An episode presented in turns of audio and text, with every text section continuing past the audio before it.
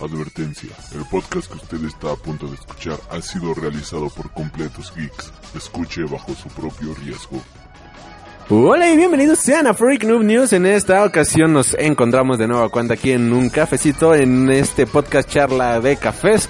Y vamos a estar charlando entre viñetas acerca de una gran película y obviamente nos estamos refiriendo a la película animada de Ghost in the Shell como tema principal. No vamos a, bueno, obviamente vamos a mencionar un poco la película live action no completa, sin spoilers obviamente, porque aquí el joven Gabriel no ha tenido la decencia o el descaro de verla todavía.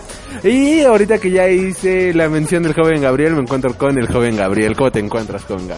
Eh, muy bien, y es que algunos tenemos un tiempo limitado, no somos como otros que tienen el maldito tiempo del mundo, porque cuando creces el tiempo se hace más corto y no tienes casi cosas para hacer, y además eh, hay que ver y leer muchas cosas, además de ir al cine, pues sacan hijo, pero ya esperamos ponernos al corriente con los estrenos de que ya ya fuertes que están en el que, que empiezan desde marzo y pues que siguen en abril.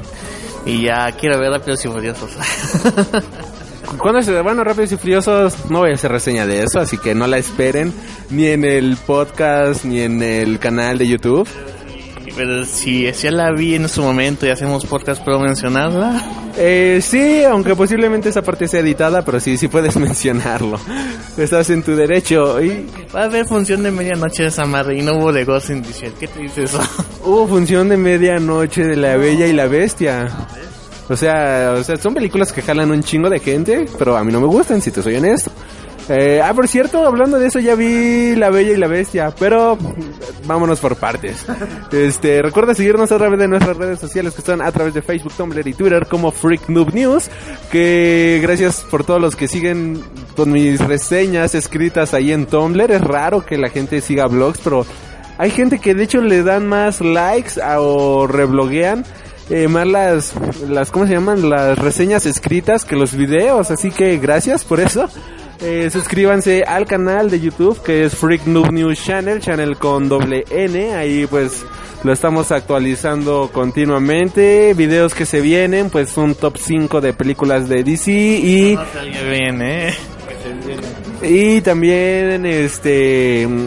Eh, hablar de la serie de Superman, los últimos días de Superman, parte 1 y parte 2 son las reseñas que se vienen para este canal. Y bueno, sin más, iniciamos con el podcast de esta semana. Y en las últimas noticias, el ejército ha quemado la última librería de la ciudad. La lista de música prohibida ha crecido de manera considerable el último año.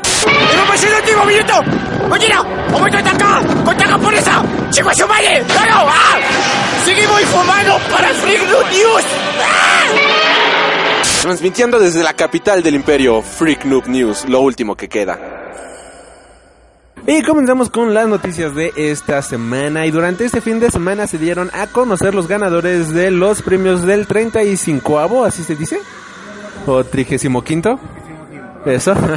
Eh, Salón Internacional del Cómic de Barcelona, en el escenario del Palacio 2.1 se celebró la ceremonia de la entrega de premios, precedida por el segundo teniente del alcalde y regidor de Empresa, Cultura e Innovación, Jaume Colboni, Ahí, bueno, él se encargó de hacer entrega de los premios a mejor obra, tanto autor en español como extranjero, así como el mejor autor revelación y mejor fanzine. Que por cierto, hablando de fanzines, eh, y aquí una pequeña interrupción, cuando fui a la mole me compré varios fanzines, todas estas de testigo, que compré así varias eh, comicitos medio curiosos. Y están muy buenos, ¿sí? Ya pude acabar de leer todos y la verdad, quizás el que más me quedó a deber un poquito eh, fue de cierta manera uno llamado Solar Punk, que está muy bueno, pero se queda corto eh, de cierta manera, o sea, son tres historias autoconclusivas. Y pues obviamente hacer tres historias autoconclusivas pues iban a ser historias cortas. Eh, pero yo creo que te pica nada más la cresta. Y me gustaría ver el desarrollo de esas historias. Y no solamente que te, que te den una muy buena hipnosis de una historia y te digan, ah, pues aquí ya acabó y tú de joder, esto solo es la hipnosis, ahora quiero saber la historia como tal. Pero bueno, volviendo al punto. El gran premio del salón fue para Joseph María Martín Sauri, quien agradeció su premio a los diferentes guionistas con quienes ha trabajado a lo largo de su carrera, mencionando algunos como Mariano Calvo, Montse Vives, Sánchez Salbuli y bueno, Sauri recogió el premio un día después esto debido a un despiste de la organización a la hora de comunicarse, lo bravo ahí. Entre los nominados al premio a mayor obra de español, la obra ganadora fue Jamás tendré 20 años de Jaime Martín y el resto de las obras que competían en la categoría son Average Blues de Nuria Tamaric, y Angux de Cómo viaja el tiempo el agua de Juan Díaz Canales. También estaba el Ala Rota de Antonio Altarriba y Kim el boxeador de Manolo Carrot y Rubén del Rincón. Eh, también estaba el Gran Hotel Aviso, Abismo de David Rubín y Marcos Prior. Interperie de Javi Rey Lamia de Raico Pulido, Materia de Antonio Hitos, Presas Fáciles de Miguel Angelo Prado. Y bueno, en la categoría Mejor Obra a Autor Extranjero, el premio fue para La Visión o Vision de Gabriel Hernández Walta y Tom King. También estaban... El de Vision, el de Marvel. Sí, Vision, el de Marvel. ¿Lo has leído? Eh, no, he leído muchas buenas cosas de él, lo, ya lo voy a leer. De hecho, lo, quiero este, tener la edición de Panini España. Esa, esa sí la quiero comprar. Y de hecho, Tom King va a hacer unas, un evento, un mini evento en Batman, donde se van a enfrentar en una guerra el Joker y el acertijo. Así es que suena bastante interesante eso. Eh, yo llevo dos números de The Vision, de esta nueva historia. Está muy diferente, ¿sabes? Está súper hipster, pero está coqueto. O sea, sí, sí me agradó. Le, tiene un, parecido, bueno, no sé si les gustan los cómics como Batgirl de esta Bab Stars o Gotham Academy, les va a fascinar The Vision, porque la verdad sí está, está bastante, bastante coqueto. Y bueno, los demás nominados eran Cuadernos japoneses de Igor, El olor de, El olor de los machos voraces de Lu Ui Pang y Frederick Peters, Escapar de la historia de un re- Escapar historia de un ren de Gully Deslade, Intrusos de Adrian Termi, La favorita de Matías Lechman, La luna al revés de Bluch, Last Man de Vips Balak y Sunville de Sandville, María lloró sobre los pies de Jesús de Chester Brown, Paciencia de Daniel Klaus y Paper Girls de Brian K. Bang y Cliff Chiang.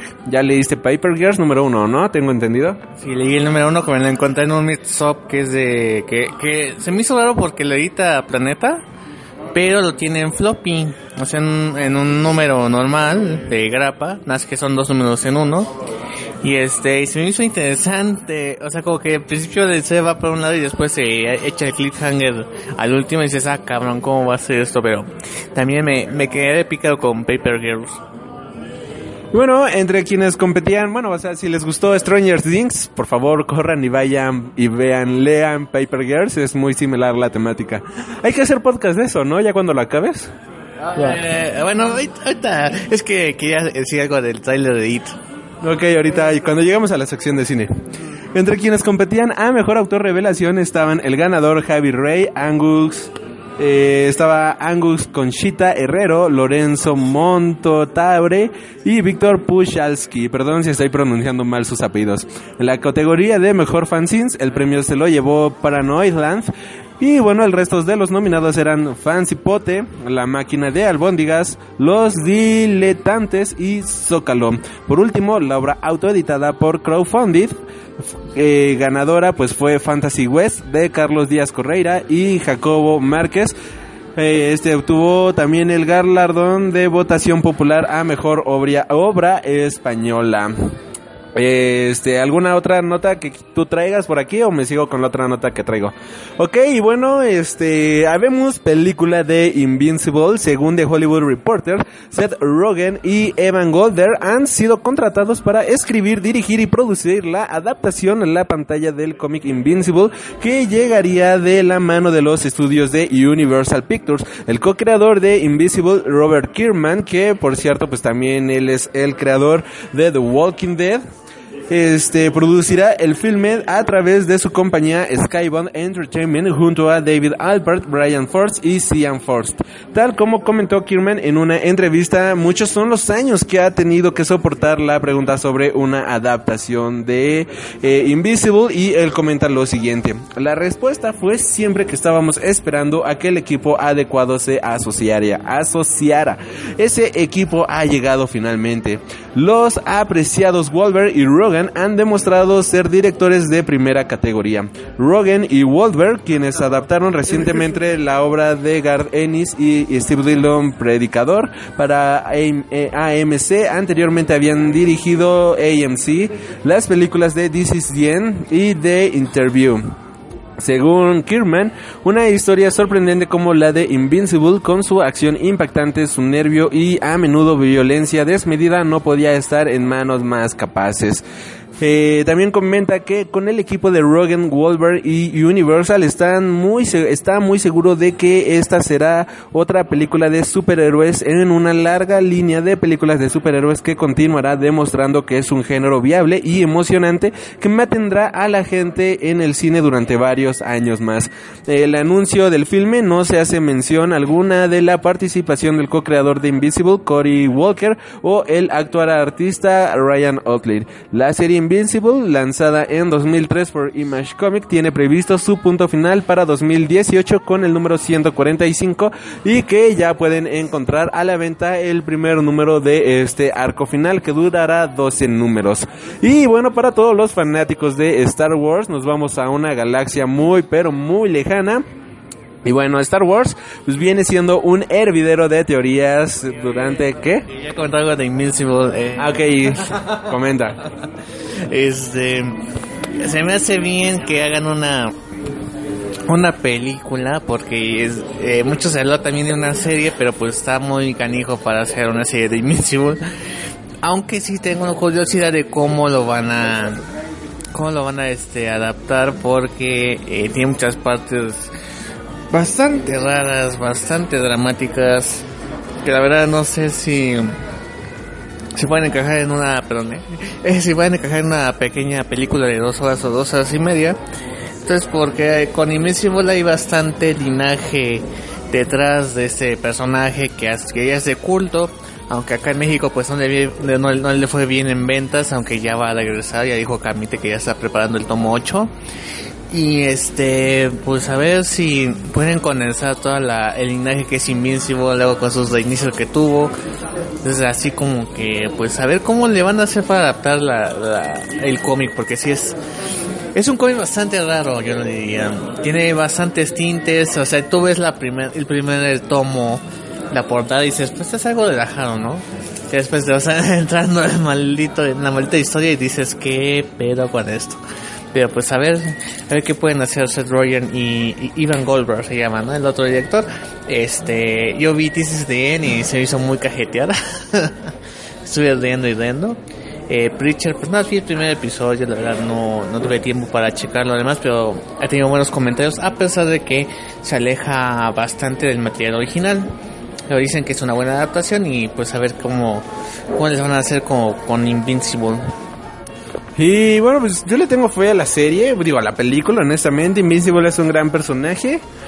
Y bueno, ahora sí, regresando a lo que estaba comentando, pues resulta ser de que hay, bueno, o sea, esto puede ser considerado como spoiler, pero yo lo llamo más teoría conspiranoica. Shaira, Star Warsiana, en la cual pues resulta ser de que hay una nueva em, una nueva teoría hecha por los fans en la cual resulta ser de que posiblemente el villano este Snoke, el supremo líder Snoke, viene siendo el hermano gemelo malvado de Anakin Skywalker, es decir, de Darth Vader. Puede que pareciera una Idea completamente absurda, pero en realidad la explicación es bastante creíble. De hecho, se basa en una novela de James Luceno, Dark Plagueis, aunque no está recogida en el canon de la saga creada por George Lucas. En ella se cuenta que este poderoso Sith logró crear vida de la nada. La nueva teoría señala que el experimento de Plagueis dio resultado eh, y de ahí es de donde nació Anakin Skywalker, pero a su vez se creó otro ente, un reflejo oscuro de su hermano, quien sería Snoke. Es decir, si Darth Vader primero estuvo en el lado de la luz y luego pasó al lado oscuro, su hermano lleva ahí desde hace mucho, mucho tiempo, pero ha estado escondido en las sombras, teniendo a otros que le servirían fielmente. Eso sí, esta teoría, si termina siendo cierta o no, pues ya lo estaremos viendo en la siguiente película de Star Wars. Tengo una teoría. Snoke es el papá de Rey. ¿Snoke es el papá de Rey? Yo digo que mi teoría, que Snoke es Snoke. Sí, sí, ¿verdad? no, ¿por qué? A ver, ¿en qué te basas? Pues esa es la única teoría que no he escuchado en las noticias principales y se me hace la más obvia, ¿no? O sea que no es ni nieta de Obi-Wan Kenobi ni nieta de Qui-Gon Jinn. No, de hecho J.J. Abrams nos había dicho que en el episodio 7 no aparece el papá de Rey y aparece el, el candidato principal que era Luke Skywalker. Aparece al final, pero aparece en la película, ¿no?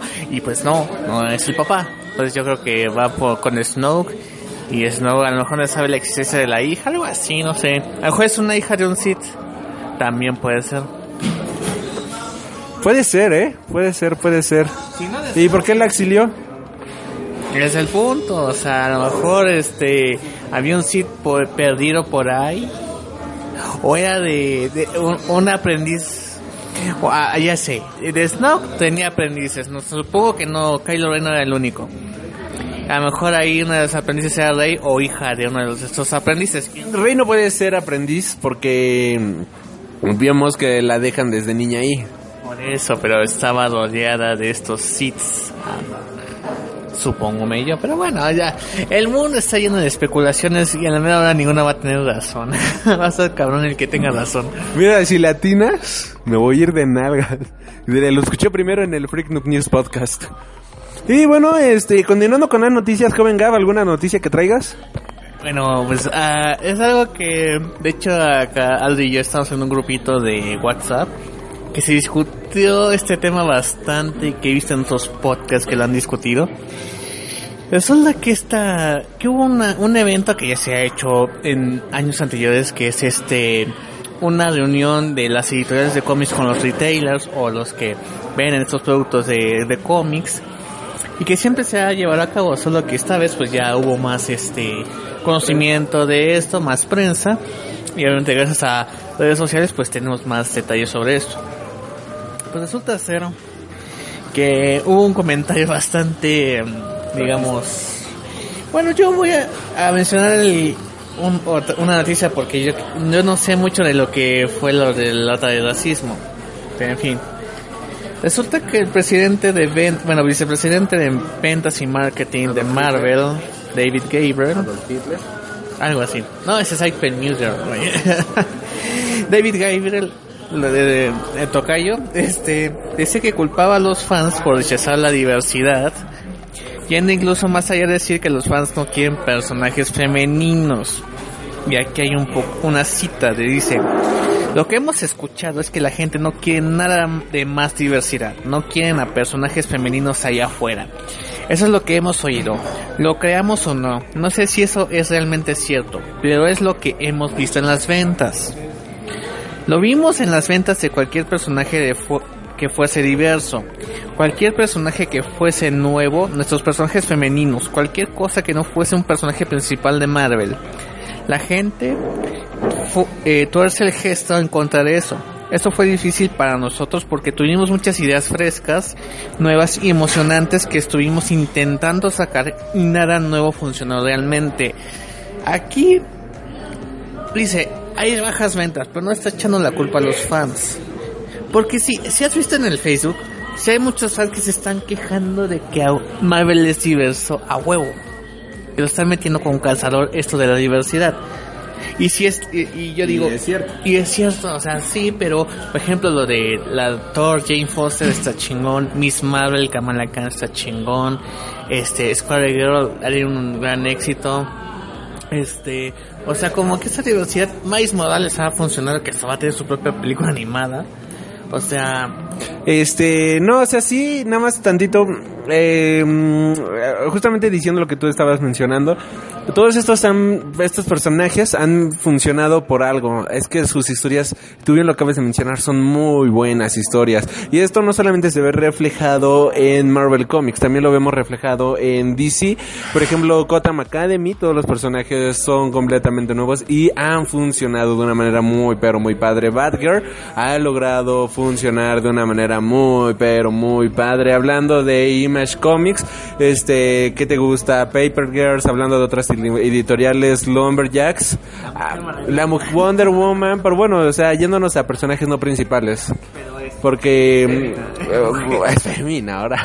O sea, sí, son mujeres y han funcionado bastante bien sus historias, pero porque están muy bien escritas. Y el problema aquí con Marvel es que no es que la gente no quiera diversidad. Y yo como mencionaba en un comentario, está bien la diversidad, pero la diversidad de géneros, la diversidad de historias. Si vas a poner que ahora Iron Man es una chica afroamericana y que se va a llamar Iron Heart solamente porque sí, sin una justificación seria realmente, entonces no le, no le pongas en el título del cómic Iron Man, ponle Iron Heart, crea tu propio nuevo personaje, no tengas por qué eh, meter así con calzador este nuevo, esta nueva historia, ¿por qué regresó Steve Rogers a una historia bastante buena al universo? Porque ya Sam Wilson no estaba vendiendo, o sea, Seamos honestos, ¿a quién le importaba ver las historias de Sam Wilson como Capitán América? ¿A ti? No, y no porque sea buenazo, sino porque... porque no... O sea, Sam Wilson es una... A mí no es un buen personaje, o sea, creo que en las, en las películas lo han puesto un poco mejor. Este... Pero... Te digo, o sea, lo que depende es la calidad de las historias. Sí te concedo de que, bueno, la diversidad como que da un punto y aparte, ¿no? Pero no es el algo que tenga que este considerar tanto lectores como gente de marketing de Marvel para decir que ese sea bueno o no. Y si no, no compras una historia nada más porque este el este un personaje es ya este blanco se pasó moreno, de hombre se pasó mujer, pues no mames, o sea, por ejemplo, Loki se pasó de hombre a mujer y luego a niño. Pero tuvo unas etapas muy buenas, por ejemplo, Loki mujer. De hecho, me gusta mucho la, etop- la etapa de Loki niño. Es genial, es muy divertido ese personaje. Si pueden, búsquenlo en estos, ¿cómo se llama? Yours of Magic, Yours, ¿cómo era? ¿Cómo, cómo era este cómic? Este, ah, donde sale in- Mystery into the Journey, algo así. Journey Jour- Journey into the Mystery, Viaje al Misterio, algo así se llama el cómic en español. Creo que nunca lo publicaron aquí en México. Este, yo lo... Sí lo publicaron como Fear Itself, pero Ah, bueno, pero con Philip Cell, yo este... Es casi todo el evento pues, lo abarcó ese título, ¿eh? Ok, bueno, yo lo leía, este, pero las grapas en inglés y está bastante padre. Después lo metieron al grupo de los Young Avengers. eh, Young Avengers. Y también fue una etapa bastante padre. de- Estuvo, pu- estuvo padre, pero no se vendía. No se vendía. O sea, todo lo que yo leo no se vende. De hecho, una... Silver Surfer está buena, pero no, lo ve- no, es el, no está en el top de venta. No, o sea, es lo malo. O sea, todo lo.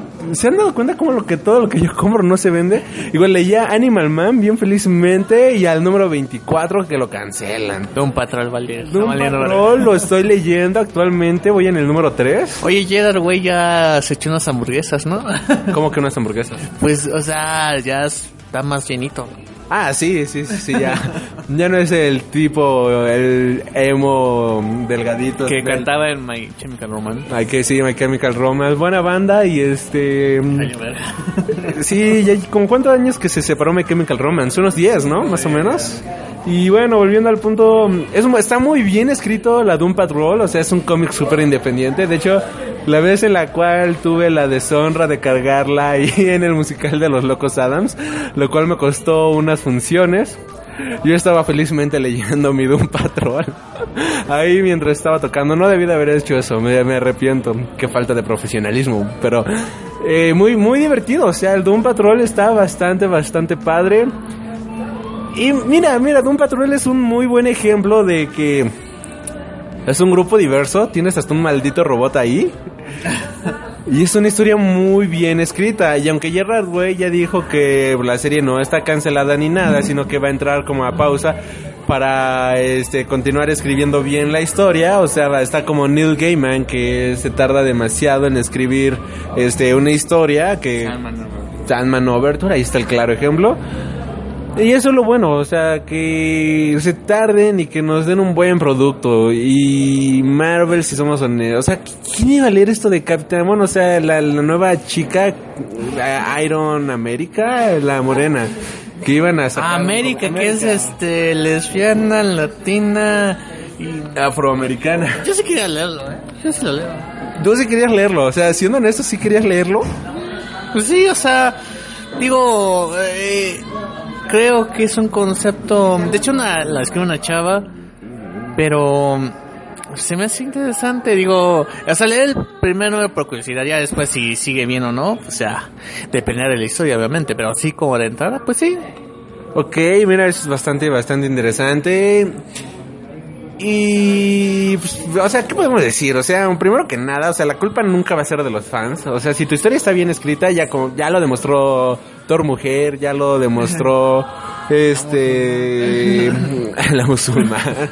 O sea, sí, o sea, ¿cómo es posible que ese título esté bien escrito, esté bien chido y que actualmente, para mi gusto muy personal, no sé para el tuyo, me gusta más que la propia Captain Marvel de Carol Danvers. Carol Danvers era la original y a mí ahorita me está gustando más Miss Marvel de Kamala Khan que Carol Danvers. O sea, qué Es pedo. que recordemos que eh, Kelly Sue DeConnick, que es esposa de Matt Fraction, fue, el que, fue la que empezó el concepto de Captain Marvel por este Carol Danvers.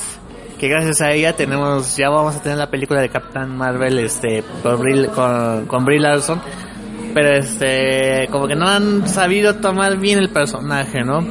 Y de hecho quiero ver en este en Generations que va a haber un dúo ahí con este con Kamala Khan después de todas las cagadas que hizo Capitán Marvel que Kamala ya no es su ejemplo ya no es un ejemplo a seguir para Kamala a ver cómo lo, lo resuelven ahí.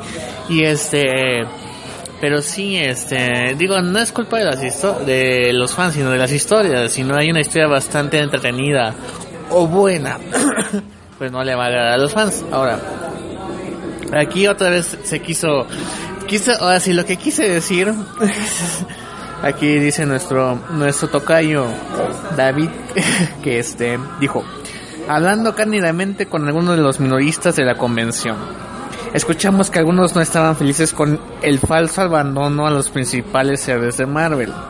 Y al contrario de lo que han dicho algunos de los personajes no funcionan, el factor sorpresa y la popularidad para la mayoría de esos nuevos títulos y personajes como La Chicardilla, Miss Marvel, Mighty Thor, Spider-Man, Miles Morales continúan probando que nuestros fans y minoristas están emocionados con estos nuevos héroes. Y déjame ser claro, nuestros nuevos héroes no se van a ir a ninguna parte. Estamos orgullosos y emocionados de seguir introduciendo los personajes únicos que reflejen nuevas voces y nuevas experiencias en el universo Marvel y ponernos junto a nuestros iconos héroes. También hemos estado escuchando que las tiendas dan la bienvenida y defienden a nuestros nuevos personajes y títulos. ¿Y quién más? Han mejorado su propia base de clientes y han ayudado a crecer sus tiendas. Así que estamos consiguiendo ambas parte de la historia y el único cambio futuro que vamos a hacer es asegurar que no perderemos el foco de atención de nuestros héroes principales. Entonces digo que no son tanto de los de, de los fans, ¿no? Sino que quieren reforzar esto de la diversidad. Pero con Generations, ya con todo lo que hemos leído aquí, así como que eh, demostrar a los fans que pueden convivir los héroes clásicos con los nuevos héroes. ¿Entendemos? Eso es lo, lo- Así que en forma diplomática lo estoy tratando de explicar. Ahora, también hubo una noticia por ahí que creo que se, las, que se te lo comenté a ti, Aldi, que después de Secret Empire ya no iba a haber eventos de Marvel por 18 meses, lo cual está muy bien porque ya está en un punto DC ya lo hizo. Que exactamente que ya tanto evento de cuatro veces al año evento pues sí cansa al lector y luego ya no hay un un punto y aparte ya no hay algo para seguir no y entonces este yo creo que es una buena decisión. Y pues a ver si ya después de esta chismeada que se dio pues ya piensen mejor las cosas. Y yo creo que aquí sí está, lo que sí es claro es que hay un problema en Marvel financiero. Como que DC ahorita con Reverse sí les dio la torre a ellos.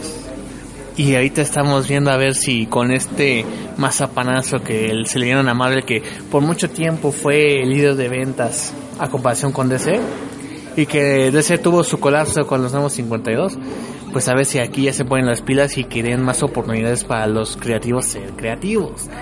Y no tanto en hacer un evento a lo güey cada, cada, este, cada mes casi, ¿no? Mira, este, ya tiene un año aproximadamente que salió DC Rebirth. No todas las series son buenas. Por ejemplo, este, yo me quedé del Suicide Squad hasta el número 4 o 5 porque dije, ay, no lo de la película. y ya no lo de, ya no lo seguí comprando. Una por eso y otra porque la verdad la historia estaba un poco, mm, se la extendieron más de la cuenta, la verdad. Este, no, ya no llegué al crossover de Justice League, Suicide Squad, ya no llegué a eso. Pero, por ejemplo, hay otras series que sí continúo leyendo actualmente y que de hecho este sigo mensualmente la serie. Bueno, cada que la actualizan en donde las bajo. las que sí compraba físicamente era Suicide Squad. También, también compró físicamente este la otra, Doom Patrol. Este, Mother Panic también. O sea, puros cómics hipsters.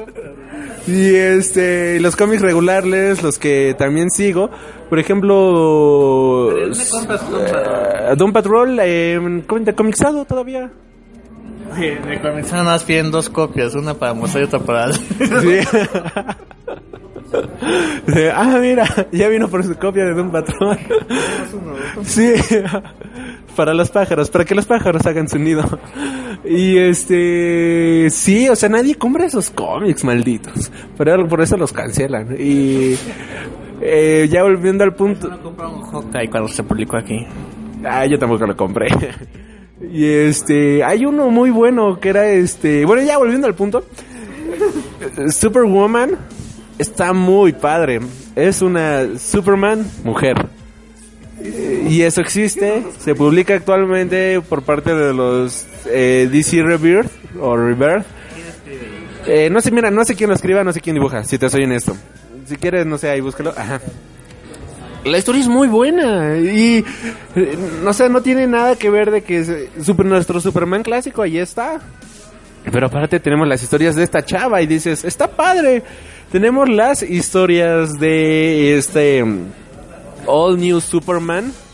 Y dice, ay, cabrón, está bastante, bastante padre, está bastante divertido, que es un Superman chino. Primero que nada, o sea, esto fue, me imagino, creado para vender más en China o tratar de meter el producto allá. Y no, dejando eso de lado, de que si es para vender o no, la historia está excelentemente bien escrita. O sea, yo se los recomiendo con los ojos cerrados. Sé que es una historia que no se van a arrepentir de leerla y está súper bien escrito y excelentemente bien ilustrado.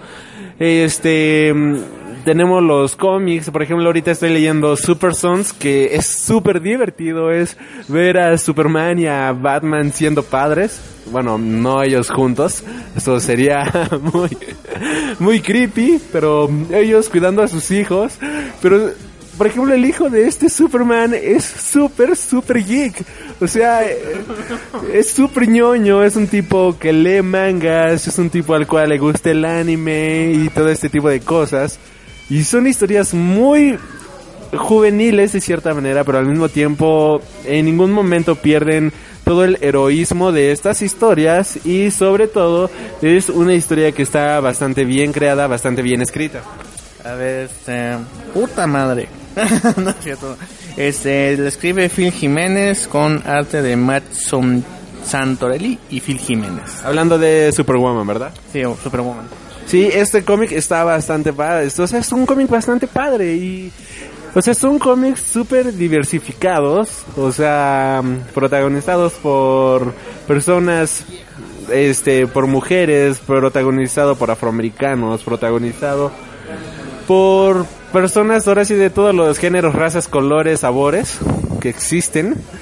Y están bien contadas las historias. Otra cosa bastante buena que tiene DC actualmente es por ejemplo para las tiendas de cómics si no te si no se te vendió esto lo puedes regresar cosa que está bastante bien porque si te das cuenta qué es lo que se está vendiendo realmente y qué no se está vendiendo realmente, si tu historia está funcionando o si no está funcionando y nada más está haciendo polvo en el anaquel. Y otra cosa es el precio que están manteniendo los cómics. Por ejemplo, un cómic de 24 26 páginas que en Marvel te cuesta 3.99, en DC te cuesta 2.99.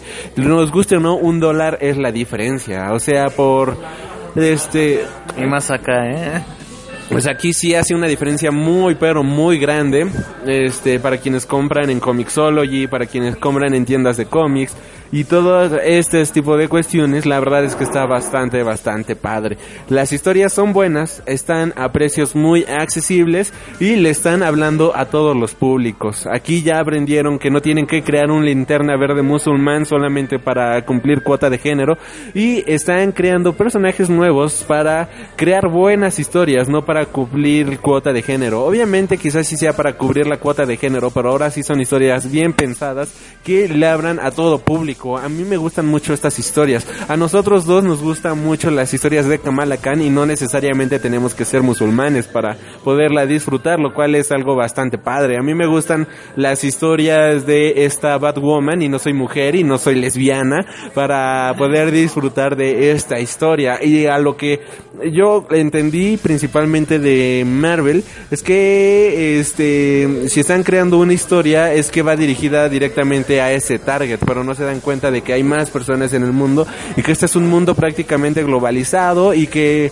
no tu producto de Miss Marvel no solamente va a llegar a las personas musulmanas, no, va a llegar a todo mundo, desde Canadá hasta Argentina y desde España hasta Rusia, o sea, Así es como se maneja el mundo actualmente y si tu producto no está bien escrito simplemente no se va a vender porque en este mundo globalizado ya no importa tu raza, tu género, tu color, ya no importa absolutamente nada de eso.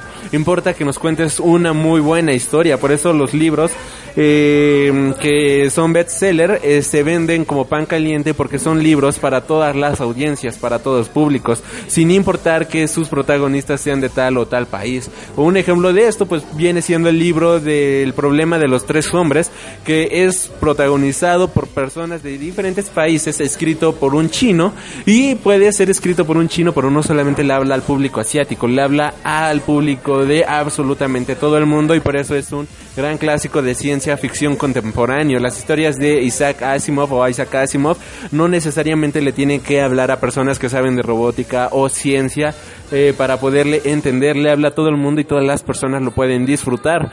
Y lo mismo debería de pasar en el mundo de los cómics. Te pasa el micrófono, joven Gaff. Para. Ah, cierto. Este. No, pues no. eh, creo que tenemos. La opinión básica es aquí. Eso es que también es. Como estamos diciendo. Hay muy buenas historias en Marvel. Pero son las que menos se venden. O sea, yo, yo me imagino el. pues eh, el- lo que tiene que llevar aquí mi tocayo David, el vicepresidente de marketing, en tener un equilibrio entre lo que quiere hacer el creativo, pero que se sostenga ese título, ¿no? O sea, no es, no es, no es este, para nosotros es fácil decir, no, pues que le den más libertad al, a tal autor, ¿no? Pero si ese cómic no se vende, pues ¿cómo le vamos a hacer, no? A meterle un crossover o meterle otro personaje famoso, ¿no? Por ejemplo, Ghost Rider con que salió en Agents of Shield y todo el mundo hypeado. Después vino otra vez su su este su serie en cómics y no llegó al 5, güey. Y eso que le metieron a, a X23, bueno, X23 sobre a Wolverine, este, a Amadeus Cho, o sea, pero no pudo levantar. Entonces es así como que entonces eh, eh, ah, también los fans somos muy este especiales en gustos, o sea, no hay una o sea, no no hay un consenso general en muchos casos. Y pues es muy difícil para una empresa grande querer defender una historia cuando los números te muestran lo contrario. También Doom Patrol también, eh, digamos, sigue vivo, ¿no? Pero, pues, ¿qué pasó ahí? Que se paró, se paró la publicación. Las ventas no están dando, seamos sinceros, ¿no? Hablando de eso, voy a contar una, una anécdota real. Había un cómic por parte de Image Comics llamado Danger Club, que era una historia de superhéroes. Y cuando llegaba el solo faltaba un número para que acabara la serie. Yo cometí la tontería de no estar suscrito. y porque siempre traían como uno o dos cómics, ¿no? De ese cómic. Para el último número solamente trajeron los de suscriptores. Y yo cuando llegué felizmente ahí a Fantástico de la del Valle, este, digo de Félix Cuevas, eh, calla, este, llegué y eh, oiga señor, tiene el Danger Club número 8 y y dice, ay, es que solo llegaron los de suscripciones porque nadie lo compraba. Y yo de, ah, malditos perros. Sigo sin saber cómo acaba ese cómic. Me falta ese número. Yo ya lo voy a comprar por Amazon, lo más seguro, el compilado. Pero sí, me, me pasó eso y es lo malo de las buenas historias hipsters que nadie lee. Que solo, solamente lo compramos dos, tres personitas. Ya te regreso el micrófono. Y es lo que te digo, o sea, ahí tenemos una gran muestra de lo que estamos hablando. Y es algo complicadísimo tener ese equilibrio entre ventas y creatividad. Pero realmente la industria sí se mueve en esos casos y que hay, hay que comer, ¿no? Entonces, este, pues sí, ah, eh, en la cuestión con Image Comics, pues es- han tenido un poquito más de suerte, ¿no? Por ejemplo, como cosas como que ya se están extendiendo demasiado como Saga, que güey, ya van para el número 40, no mames. Chu, este, East of West tampoco. One of Glories, Walking Dead, no mames. Invincible, no mames. Spawn, ay, ¿quién compra Spawn? Ah, ese ya lo cancelaron, estaba Sharon. Ya. Nadie lo compraba, güey. Tú y, y de los Supergüeyes nada más, aquí en México. Pero, este, ay cabrón. Pero este, digo, eh, creo que sí es algo que tenemos que eh, tener en cuenta que no es fácil hacer ese equilibrio. Y pues a ver cómo, a ver si Marvel este, mejora su estrategia ahí o qué va a pasar con, con la Casa de las Ideas, porque a pesar de tener el, el apoyo de Mickey Mouse, pues puede haber este, algo algo este desalentador para la editorial porque recordemos que la zona de, de películas pues ya está en propiedad de Disney ya se separaron de Marvel Entertainment entonces pues a ver qué pasa Y bueno, este, ¿alguna otra nota que traigas, Joven Gaff? A mí ya se me acabaron mis notas. Ah, claro, este, las de... Bueno, ya con esto damos cierre aquí a la... Ya damos cierre a la sección de diversidad de Marvel. así es Ok, ya. Este, si no vamos a empezar a tardarnos una hora como cuando hablamos cuando inicia, anunciaron a Dross. No, este... mm, Trae las exclusivas de la Conque, ¿no? Este festival del Com que van a hacer allá en Querétaro. Eh, pues, te cedo el micrófono. Honestamente, yo del único que me enteré es que viene el señor Mark Wade a presentar un muy buen cómic, Champions. El que es súper diverso y es súper divertido. Es un cómic súper heroico. Si quieren ver las reseñas de Champions, las tengo en mi canal de YouTube. Así que, joven Gaff, te paso el micrófono. bueno el día de ayer se hizo la conferencia en Querétaro sobre la Conque Antier, para quienes nos están escuchando, fue el martes. Ah, bueno, este, bueno, fue el martes y eh, fue presentado por Daniel Franco, ahí estaban Luis Gantus obviamente, y a pesar de la transmisión terrible, terrible de Facebook, pues sí se pudo escuchar un poco el asunto. Bueno, de lo que, cosas interesantes, confirmaron a Stanley por décima vez que se iba a unir a la Conque, aunque eh, te, digo, el destino es bastante...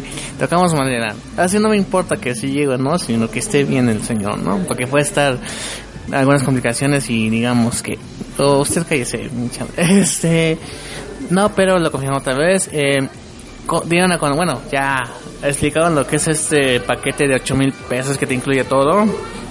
A ver quién lo va a pagar. ¿Qué, qué incluye ese paquete? Yo no sabía de ese paquete, honestamente. eh, cómics de Televisa, Camite, Panini, pósters hechos por Sergio Aragonés, Humberto Ramos, Chachachá, firmados por Stan Lee, este, un montón de litografías, este, un pase para eh, conferencias, sobre todo por la de Stan Lee, que va a ser la más llena. un lugar asegurado en la conferencia de Stan Lee, que va a ser el domingo la conferencia de Stan Lee. A ver, esa es mi misma jeta que puse, güey, pero bueno. Este... Describe la cara para no... Eh, así como que, puta, yo iba a ser- yo iba a ir el sábado. cara de yo voy el sábado, así como que esa fue la cara de los dos. Este, que también revelaron que, va- bueno, como dice Ali, va a venir Mark Waid para presentar el cómic Champions, que ya lo va a publicar Marvel Televisa.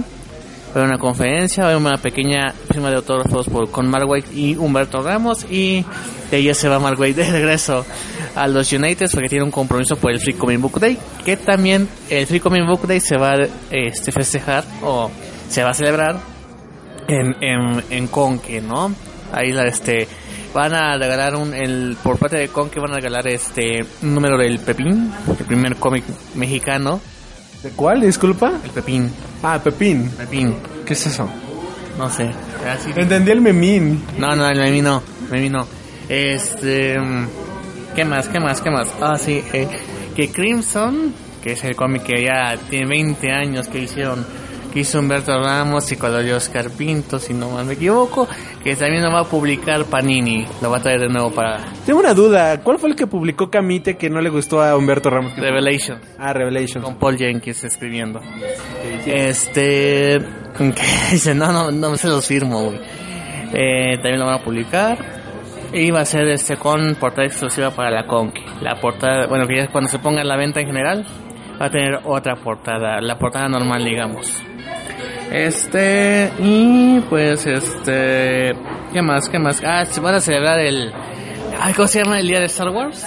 Eh, el May the Force be with you. Lo van a celebrar desde el jueves. Entonces, va a caer en cuatro el jueves. Así que desde, desde que antes que empiece la conque va, van a celebrar el, el día de Star Wars. Tengo entendido que esto es como una, el Previous Night, ¿no? Que hacen en la mayoría de las convenciones de cómics serios. Exactamente. Y pues, serios. Grandes e importantes, no como otras. Como la TNT.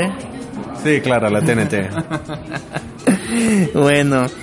Y de hecho ya sacó en la Conque su página oficial la, el programa de actividades. De hecho me dio curiosidad ver, este estoy viendo, la de autógrafos. Que es la ¿Qué día va a estar eh, dando autógrafos o conferencia a Tom Holland? Ah, de top. Ah, cierto, va a haber una alfombra roja para la presentación de Spider-Man Homecoming el sábado a las 8 de la noche por ahí. Este, no sé si va a haber autógrafos, no sé si va a haber fotos con él, pero que va a presentar la, la película, va a ver, va a ser la premier, digamos, y que pues con una pulserita especial podrás ver Spider-Man Homecoming que se va a repartir dentro de la misma con que el mismo sábado. Entonces ahí está, está interesante cómo obtener esos pases. Este, bueno, va a haber una zona de autógrafos en donde pues van a haber firmas gratuitas. Va a empezar a las 11 con este Agnes Karpowska. El viernes, perdón. Eh, no sé si venga, pero si puedes, este, sí, bueno, no sé si diga, pero si sabes qué hace cada artista, menciónalo, porque yo tampoco sé mucho. En general tienen sus, sus nombres, pero bueno. Eh, el viernes, 11 horas, Agnes Karpowska. a las 12, Humberto Ramos, Mark Waid, Víctor Olizaba y Edgar Delgado, Champions. A la 1, Arthur Adams y Joyce Chin. A las 2, Antonio Garci, José Hernández y Chubasco. no, va- no va a ir nadie. Este, las 3, Carlos Barberi, Gerardo Sandoval y Jorge Molina. A las 4, Tony Sandoval, Edgar Clement y Raúl Treviño, el viernes. este, a las 5, Antonio Elguera, Patricio y Rape. A las 6, For Geeks, Andrés Navi para el Castillo. Mr. X, y yo quería un autógrafo de ellos. Y a mi mesa. Me está. Pues si no los conociera, yo también, me- pues, yo sí me emocionaría, ¿sabes? Eh, de todos ellos, fíjate que en la mole, cuando estuvieron ellos juntos, fue la fila más larga, más que el de George Pérez. Güey, ¿quién es George Pérez a comparación de ellos? Sábado a las 11 horas. Firma autógrafos Camite. No sé quién chingados va a estar ahí. Eh, a las 12, Humberto Ramos y Oscar Pinto. A la 1, Luis Fernando de Carlos Cucamonga. Ah, mira, Bachan. A las 2, Agnes Karbowska. DMC, que quién sabe qué seas, cabrón. Y J. Scott Campbell. Ahí va a estar el desmadre. A, la- a las 3, Memo Aponte Mil y Mariana Huerta. Marina Huerta. Memo Aponte. Memo Ponte es el, el de doblaje. Ah, qué chido. Está bien chaparro, ¿ya lo has visto? Es bien enanito el muchacho. eh, en un evento de Doctor Strange. A ver, este, Memo Ponte, 4 de la tarde, Gis Trino y Alberto Montt. A las 5, Arturo Navarro y Sergio Tateco Lebrija. Y a las 6, Sergio Aragonés y Luis Grantus. Porque va a haber un libro que hizo Luis Grantus de Sergio Aragonés. Entonces ahí está interesante. Domingo 7 de mayo, Agnes Karbowska es la que. a las 12, Víctor Lizaba y Raúl Treviño. A las 14, perdón, bueno, sí. A las a la 1, Beth y Axel Medellín. A las 2, Mark Brooks y Edgar Delgado. A las 3, Jorge Gutiérrez, Francisco Herrera y Kirk. Thatcher. Francisco Herrera, me falta su firma. Eh, a las 4, Amanda Corner y Jimmy Palmiotti. A las 5, Teresa Martínez, Polo Jasso y George Papier. Y a las 6, Máquina 501. Ese va a ser la, el horario de autógrafos. Tengo una duda, por ejemplo, este, o sea que no van a tener mesa como en las demás convenciones. Yo supongo que sí van a tener sus mesas, pero a menos que les compres, te dan un autógrafo. Yo creo que van a ir por ahí. Pues ok, me gustaría comprarle este, algunos cómics a Tony Sandoval y completar mi serie de Nómadas del Yermo ya con Raúl Treviño. Creo que por ahí se van a ir, esas son gratuitas. Por ejemplo, Jack Scott Campbell, pues sí te creo que vaya a cobrar en su mesa, ¿no? Yo creo que así le van a hacer. A ver, este, vamos a ver, Foro Sixto Valencia. Estúpida madre. no es lo que quería. No, es que no, no, no me pone. Pero bueno, ya, o sea, en pocas palabras, pues eso, ¿a exclusivas de la Conque las traes? ¿O estas son las exclusivas? Exclusiva de la forma roja, ta, ta, ta, ta, ta. Sí, es todo. Y este, la conferencia de Stanley va a ser el domingo eh, en la tarde. Entonces, este, así como que nosotros estamos así como que puta madre. Y bueno, pues ya con esto yo creo que ya vamos cerrando la sección de noticias o algo más que quieras mencionar, joven Gaff, para ya no ir alargando tanto el programa. ¿Y ahora por las conferencias? Eh, bueno, comenciónalas. A ver, viernes, eh, Ilustración sin cliché, eh, Edgar Clemen, Francisco Herrera y Chubasco. 12, Che, una vida revolucionaria, doctor Gue- Guevara, de José Hernández. Eh, las 3, conferencia de depresión del meme, la depresión del meme. Este, eh, preguntas y respuestas, ta, ta, ta, actividad Premio Nacional del Documento. Ah, mira, al- el viernes a las 6 va a haber la Premio Nacional Documental Novaro que lo pueden este, conseguir ahorita por Amazon y por Vimeo, lo pueden rentar. Eh, sábado 6, conferencia del usuario de humorismo de la voz. Eh, ah, eh, a las do- a la una buscando a Memo Aponte. a las 2 Premier Paramount Channel.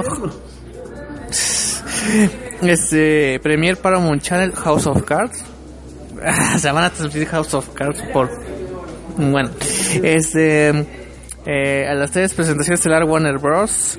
Con Tino, Alberto Mon, Porojazo, Antonio García y Gis. Adelanto de sus estrenos más grandes en 2017. Conferencia Mexicanos Sin Fronteras con los este, artistas mexicanos. A las 5, concurso Cosplay Con. Domingo 7 de mayo. Eh, presentación en Instante Amarillo de Bef. Conferencia Parejas Haciendo Cómic. George Papier, Ariel Orea y Au- Aurea Feiner. A la una, se- sesión de preguntas y respuestas Agnes sé quién sea. Este. A las 2 de la tarde, Stand Up Stan Lee. que es con Juan Alarcón y Rictus. A las 3, sesión de preguntas y respuestas Arthur Adams. Y a las 4, creadores como tú de Ficción Narradores. Ahorita que lo mencionas, Arthur Adams no va a tener firma de autógrafos, ¿verdad? Sí, sí, lo, sí lo mencioné, güey. Ah, ok, no lo, no lo escuché, ok. Este, y bueno, con esto cerramos la sección de noticias de esta semana y nos vamos fugazmente con la sección de Feel the Beat, que solo traigo una nota. Feel the el pulso de tu vida. Y bueno, nada más rápido, esta semana se dio a conocer la noticia de que Kiss va a estar sacando un nuevo refresco de cola, mientras que Anthrax va a estar sacando una nueva una nueva cerveza, una Pale Ale. Eh, esto pues lo van a encontrar principalmente en el mercado americano, eh, ojalá lo distribuyan para acá, aunque las cervezas de Kiss, todo lo que tenga que ver con Kiss, pues sí son productos que distribuyen regularmente a nivel internacional. La, la última cerveza que sacó Kiss, la verdad sabía a porquería, era una cosa completamente horrible, no la recomiendo a nadie. O sea, sí sabía asquerosa, pero pues yo la compré solamente porque dije, no manches, cerveza de Kiss, qué loco. A comparación de eso, la cerveza de ACDC era una excelente cerveza de trigo, bien rica, bien buena y es una cerveza que lamentablemente fue por tiempo limitado. Y con esto nos vamos a nuestro primer corte musical. Este, y regresamos ahorita aquí a Freak Noob News.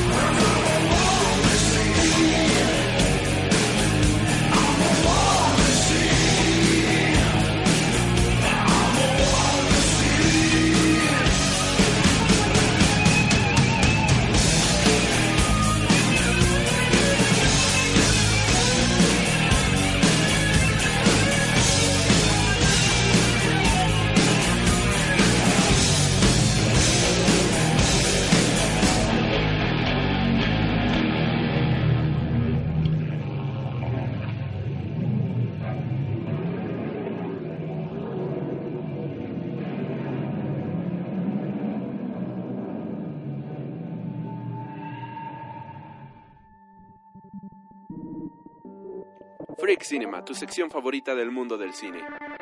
Obi-Wan never told you what happened to your father. He told me enough. He told me you killed him. No.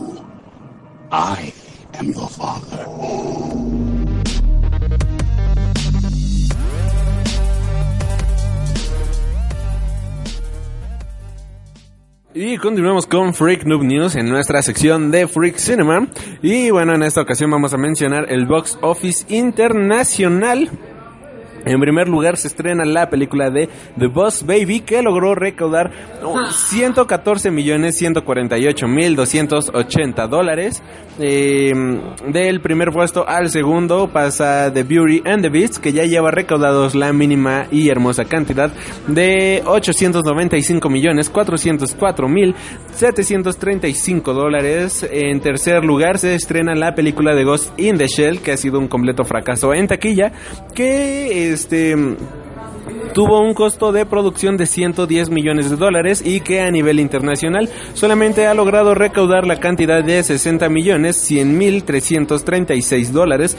Power Rangers pasa del segundo al cuarto puesto con 98 millones 736 mil 258 dólares. Del tercer al quinto puesto pasa la película de Kong School Island con una cantidad de 491 millones 228 mil 833 dólares. Del quinto al sexto puesto pasa la película de Logan que ya lleva recaudados 586 millones 61 mil 420 dólares. Del sexto al séptimo pasa Get Out. Del cuarto al octavo Life. Del séptimo al noveno la película de Chips. Y en décimo puesto se estrena la película de The Zookeeper's Wife. La película que sale esta semana pues viene siendo la película de The Lego Batman Movie. Y ahora Box Office México, en primer lugar se estrena la película de Un jefe en pañales, que la fueron a ver 2.77 millones de personas y llega tiene una recaudación de 130.46 millones de pesos. No la fuiste a ver, ¿verdad? Ok. En segundo puesto se estrena la película de La Vigilante del Futuro o El Fantasma en la Concha de su madre, que la fueron a ver 65 millones de personas y tiene una recaudación de 38.86 millones de pesos. Aquí para esta película, nada más así mencionarla de manera rápida, lo que intentaron hacer fue adaptar las primeros dos mangas de la saga de Ghost in the Shell, pero lamentablemente no lo hicieron de una buena manera, lo hicieron muy muy floja esta adaptación, por lo cual se siente algo completamente diluido a lo que es la historia original. Algo que comentaba con una amiga llamada Danae, saludos si estás escuchando esto, es que el problema con estas adaptaciones es que la historia principal, la historia del manga, la historia del anime, que viene siendo una película de una hora veinte, una hora y media, es que son temas bastante filosóficos, bien mencionado el joven Gaff, bastante shakespearianos y en esta película pues simplemente diluyeron absolutamente todo esto y nada más tenemos a Scarlett Johansson eh, teniendo algunas preguntas acerca de su existencia para decir que pues este esta película pertenece al género cyberpunk pero lamentablemente no termina siendo una buena propuesta ideológica, por decirlo de cierta manera, y pues no, no termina por agradar a la mayoría del público. Debo de admitir que a mí me agradó la película, visualmente es algo completamente increíble, te va a reventar la cabeza cuando ves esto en tercera dimensión, y pues está bastante, bastante, bastante padre. Eh, si tuviera que darle una calificación, la verdad no me voy a ver nada estricto ni serio. Yo sí le doy un 8 sobre 10. Eh, me la pasé bien viendo la película, tiene muy buenos efectos visuales. Lamentablemente la trama, pues sí, no termina por encantar por completo. Eh, para el tercer puesto se estrena la película de Tres Idiotas con una recaudación de 38.6 millones de dólares, digo de pesos, y la fueron a ver 74 millones de personas. En el cuarto puesto queda la película de La Bella y la Bestia, que yo ya tuve la oportunidad de ver. Y debo de admitir que me gustó la película, me agradó. Algo que odio es que durante varios días estuve con las canciones en la cabeza cantándolas. Y algo que me molestó un poco de la película, que bien mencionaba yo en mi reseña en YouTube, es que esta película tiene un personaje gay que obviamente es Gastón, no, LeFou. Y una vez que los ves, te das cuenta que LeFou es un personaje súper cliché. Después lo vos ves el gay cliché súper afeminado y todo esto. Una vez que se va desarrollando la historia, pues ya le van dando más contexto a LeFou y dices, ya está coqueto, ¿no? Pero viene siendo acá el gay súper cliché, súper amanerado, súper jotolón, al igual que Gastón, aunque él no lo niegue. Y eso no me terminó por encantar. Y en contrario a, por ejemplo, Power Rangers, que tiene también a su personaje gay, que pues es una Ranger que pues viene siendo lesbiana. La única referencia que hacen acerca de su sexualidad viene siendo acerca de una parte en la que dice problemas con el novio y ella se queda de sí, claro, problemas con el novio o problemas con la novia. Y ya termina aceptando que pues sí, o sea, en realidad tiene problemas con la novia y cosas por el estilo.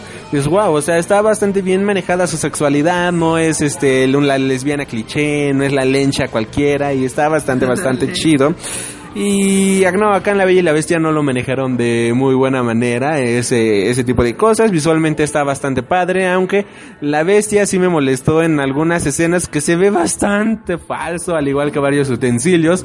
Pero pues está bastante padre para pasar el rato, para ir a jotear un rato ahí viendo algo de Disney. Pues sí, está, está bastante, bastante entretenido. Tú ya la viste, joven Gab. Creo que tú eres más allegado a Disney que yo, así que ¿cómo se te hizo? Ya se me hizo una buena película, una buena adaptación, le agrega cosas bastante interesantes. Lo del gay, pues, lo del LeFou, pues no se me hizo. De hecho, aparecen dos personajes gay, si te das cuenta. y este. No, espera, ¿quién es el otro? Eh, eh, bueno, en la batalla con las cosas. Ah, sí, sí, sí, esa escena está. Me dio mucha risa, para ser honesto. Sí, está está súper, súper cagada esa escena. Continúa, tú, tú, tú, ya. ya. Y por eso creo que La Vida y la Bestia y Power Rangers fueron clasificación C en Rusia. Esas pequeñas menciones a la homosexualidad. bueno, no, se me hizo muy buena película. La verdad, yo la fui a ver con el doblaje en español. Yo también. Y eh, están muy bien hechas las canciones. De hecho, mm, ya después eh, puse, eh, busqué en YouTube las canciones en idioma original. Y pues la verdad no le piden nada a la versión español, ¿eh? La verdad hicieron un bastante buen doblaje. Le pusieron una voz a Emma Watson muy diferente a las de Harry Potter. Porque la verdad no es, este, no, esa voz no es para cantar. Pero la verdad me, me gustó, eh, me gustó. Luke Evans como Gastón es muy cagado, o sea, es- creo que sí eh, le hizo perfectamente para el papel. Y eh, es una buena película, la verdad, yo creo que Disney, creo que es la que tiene menos calificación en Rotten Tomatoes de las versiones live action. Pero yo creo que estuvo muy bien, ¿no? Yo creo que sí, puro honrar el material original. Y yo creo que sí me, me gustó, me gustó. Y Emma Watson, pues es- sí está en, lo alto del, de, de mis, este, de, mis preferencias hacia actrices de Hollywood. es la verdad, pero bueno. Eh, no, pero la vi la bestia muy bien, muy bien. Y, solo me molestó la tacita. no, la, la, la cafetera, esa cosa. A ver, la mamá era la señora... Potts. Potts, la señora Potts. Ahí como que no, no, no me convenció su look de, taci- de cafetera. Sí, fíjate que también yo tuve un problema muy serio con la taza porque el otro día nos agarramos a... No, no es cierto. No, el problema es que cuando están cantando la Se canción... rompió cuando estaba haciendo el baño. no, Be Our Guest. Este, la canción está súper padre visualmente, que dices, no manches, está súper chido. Me molestó también que Bella no pudo comer nunca su comida. O sea, apenas iba a agarrar y le jalan la comida y yo qué frustración, me pasó algo muy similar el día de hoy. Y, este... Me, me gustó mucho toda esa cosa, solo que ubica la escena en la que salta la señora Post y, y que te guiña el ojo, te manda un beso y acá como que quiere coquetear contigo, ¿no? Y dices, ay, señora Post. Y bueno, se ve súper falsa esa escena. Quizás porque no la vi en 3D, pero a lo mejor y esto se ve falso porque es un efecto tridimensional que se ve bien en Que no existen las, las cafeteras que... Ok, ya sé que no existen las cafeteras que hablan, pero debes de admitir que en varias escenas se ven rígidas, se ven reales. Pero una vez que pasa esta escena, que te guiña el ojo, sí se ve falso como la fregada. O sea, no, no se ve tangible, no se ve real. Eso sí, pero a mí me gustó, la verdad, sí me gustó. Este, ¿algo más que agregar a La Bella y la Bestia? Eh, no, eh, no, no. Bueno, en quinto lugar queda la película de los Pop Pop Power Rangers. Y bueno, también este fin de semana se dio a conocer un nuevo tráiler, hablando aquí de series. El segundo tráiler de Doctor Who, en la cual vemos una escena que al menos a mí hizo que se me parara el corazón en seco. Sí. y es la escena final del tráiler en la cual vemos a Peter Capaldi agarrándose eh, oh, Dios, oh, no, no, no. Se está como mm, cansado, se sostiene de algo y vemos aparentemente el inicio de su regeneración. En ese momento yo dije, no, no manches, casi se me sale la lágrima en ese momento. eh, que quedé en shock. No, no sé tú cómo viste este tráiler. Pues sí, este, vemos un poco más de Missy, de los Alex, de los antiguos Cybermen. Pero sí, esa escena final, así como que, como que ponen eso, ¿no? No es tiempo, espérenme, espérenme. No sé, ah, creo que esa regeneración va a tener algo diferente. Yo creo que, que ya estamos así a, a, a punto de iniciar la temporada, que es el 13 de abril, estamos a una semana prácticamente. Y este, pero no han anunciado un nuevo doctor, lo cual se me hacía raro. No sé cómo va a estar esta degeneración de diferente o algo así. Y que lo mostraran en la, en la, en el adelanto, pues me hace pensar de que a lo mejor no es una degeneración como otras que hemos visto antes, sino que va a haber algo diferente por ahí, no sé. Es un poco sospechoso que pongan esa, esa escena, este, al final de, de este teaser.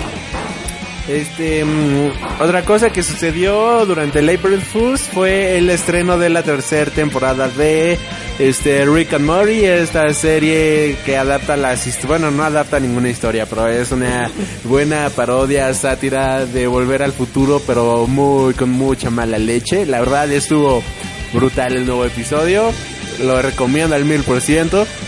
Sé que muchos no lo han visto, así que no voy a spoilear nada. Solamente diré que sí, se confirman muchas teorías que tenían los fans. Está bastante padre. Quedé fascinado, o sea, está muy muy bien manejada la historia. Y el trailer de It, ¿qué te pareció? eh, bueno, la verdad, mira, de It, hablando de It, eh, me, o de eso para la banda, me, me, me, me agradó bastante en varios sentidos. Primero que nada se me hizo un tributo a la serie clásica de los años noventas y el manejo de la cinematografía que se ve visualmente y todo esto se me hizo espectacular, es una adaptación bastante buena y algo que me agradó bastante, bueno hay algo que me molesta mucho en las películas contemporáneas y es este filtro eh, oscuro que le ponen a las películas como este Zack Snyder, incluso lo noté en esta película de La Bella y la Bestia que no deja florecer todo el color de una manera espectacular y los lo opacan un poco. Pero en una película de terror o en una película de suspenso esto queda como anillo al dedo, queda bastante, bastante bien. Y en esta película de It, la verdad es que se ve brutal, ¿eh? Se ve bastante, bastante bien.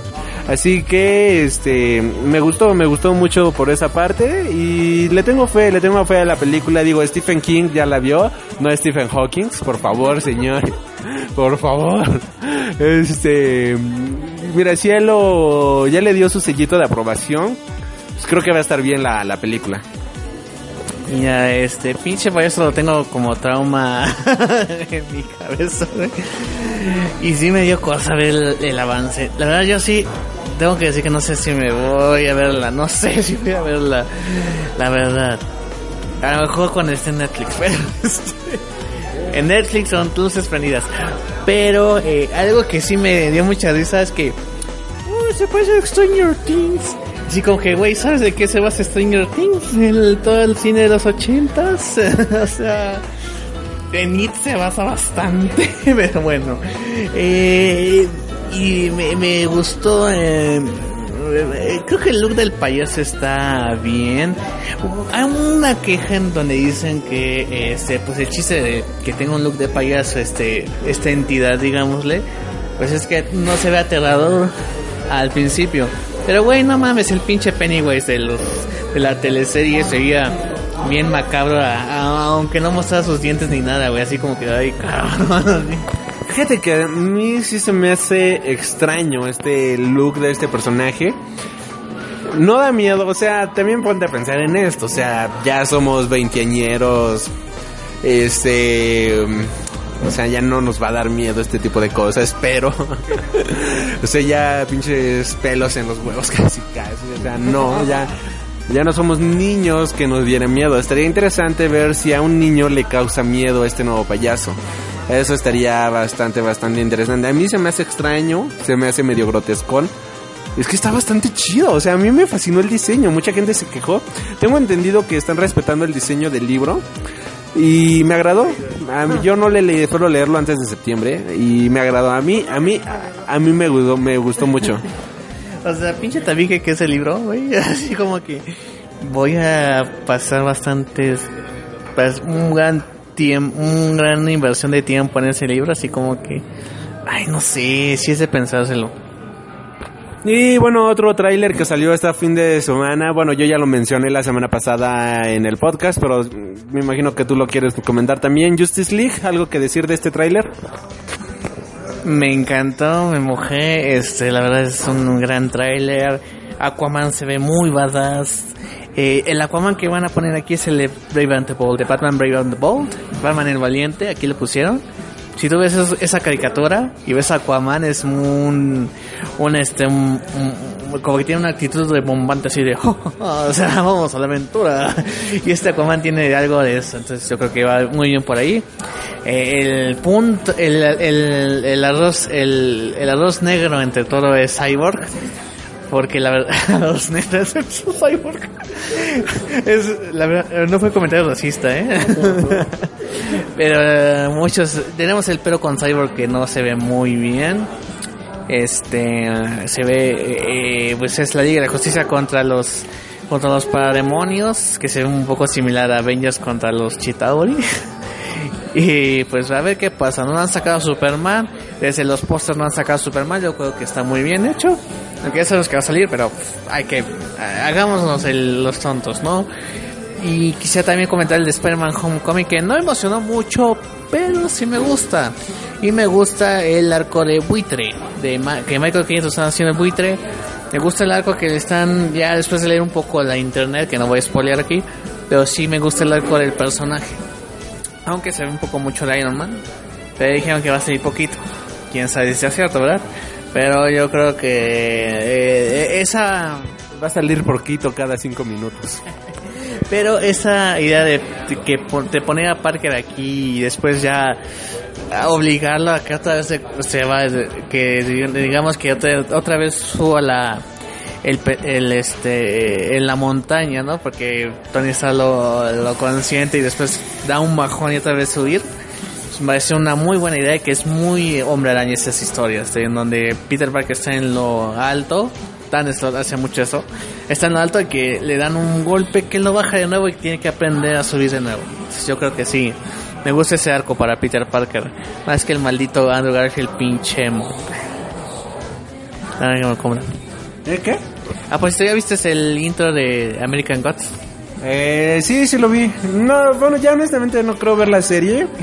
Este, ¿Por qué no, güey? La van a pasar por Amazon un día después de... Es, es que en mi mente yo creé una historia súper perra y la verdad no creo que la serie le llegue a lo que yo creo en mi mente. Es que es una adaptación a serie, o sea, no va a ser este de las palabras a la imagen, ¿no? Pero o sea, sí me interesa verla, porque eh, a lo mejor va a ser una adaptación con otro estilo, además porque pueden poner otros nuevos dioses en la actualidad que no existían cuando se escribió la novela. ¿Liste la versión del décimo aniversario de American Gods? ¿Crees que metan la escena con Jesucristo? Spoil. Ay, bueno, todo, bueno, o sea, este... Güey, no, no todo el mundo va a leer American God. Ah, lleva más de 10, Lo van a meter. lleva más de 10 años. que ¿Y eso qué, güey?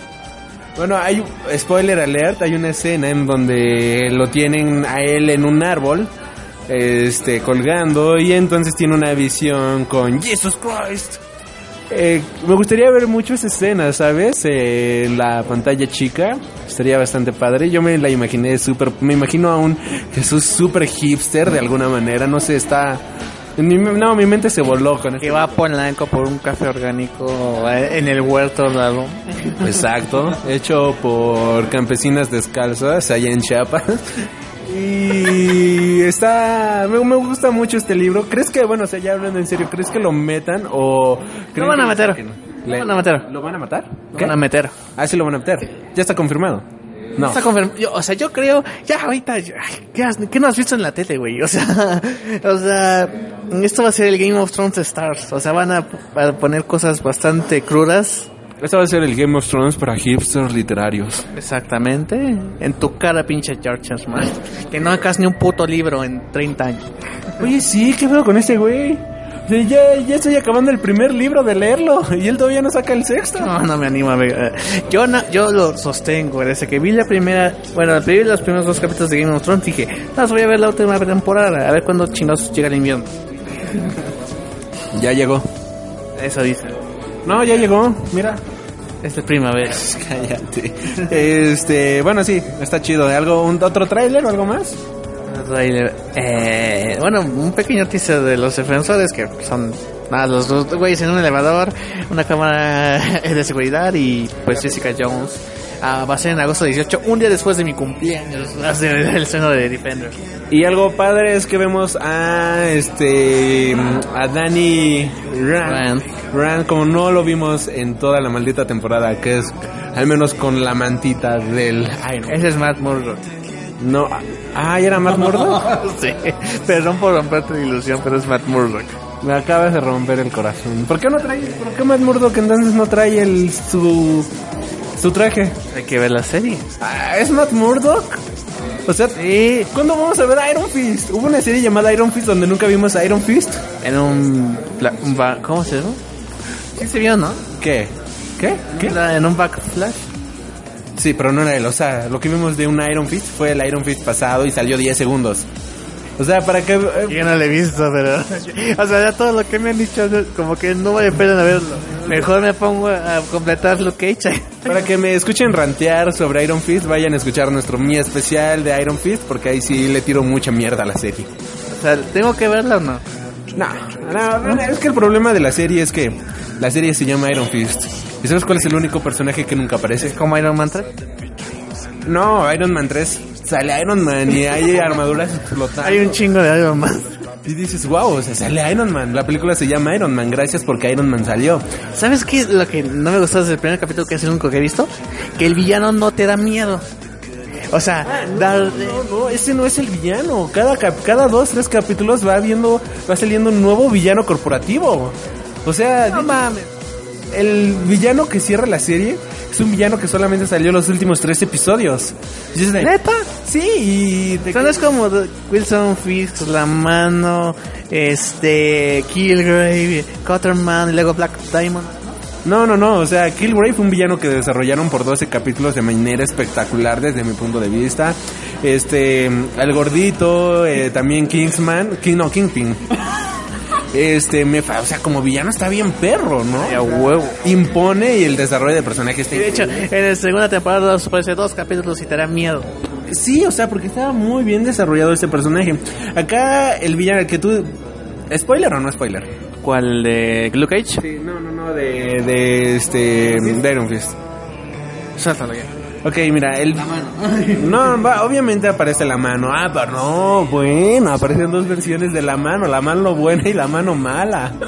Y, y de- La chava esta que enseña que da clases de no sé qué. Sí, esa chava también es de la mano. La mano buena, la mano mala. La mano, ella cree que es la mano buena, pero resultó ser la mano mala. Algo estilo Capitán América Solar del Invierno que Chile es Hydra.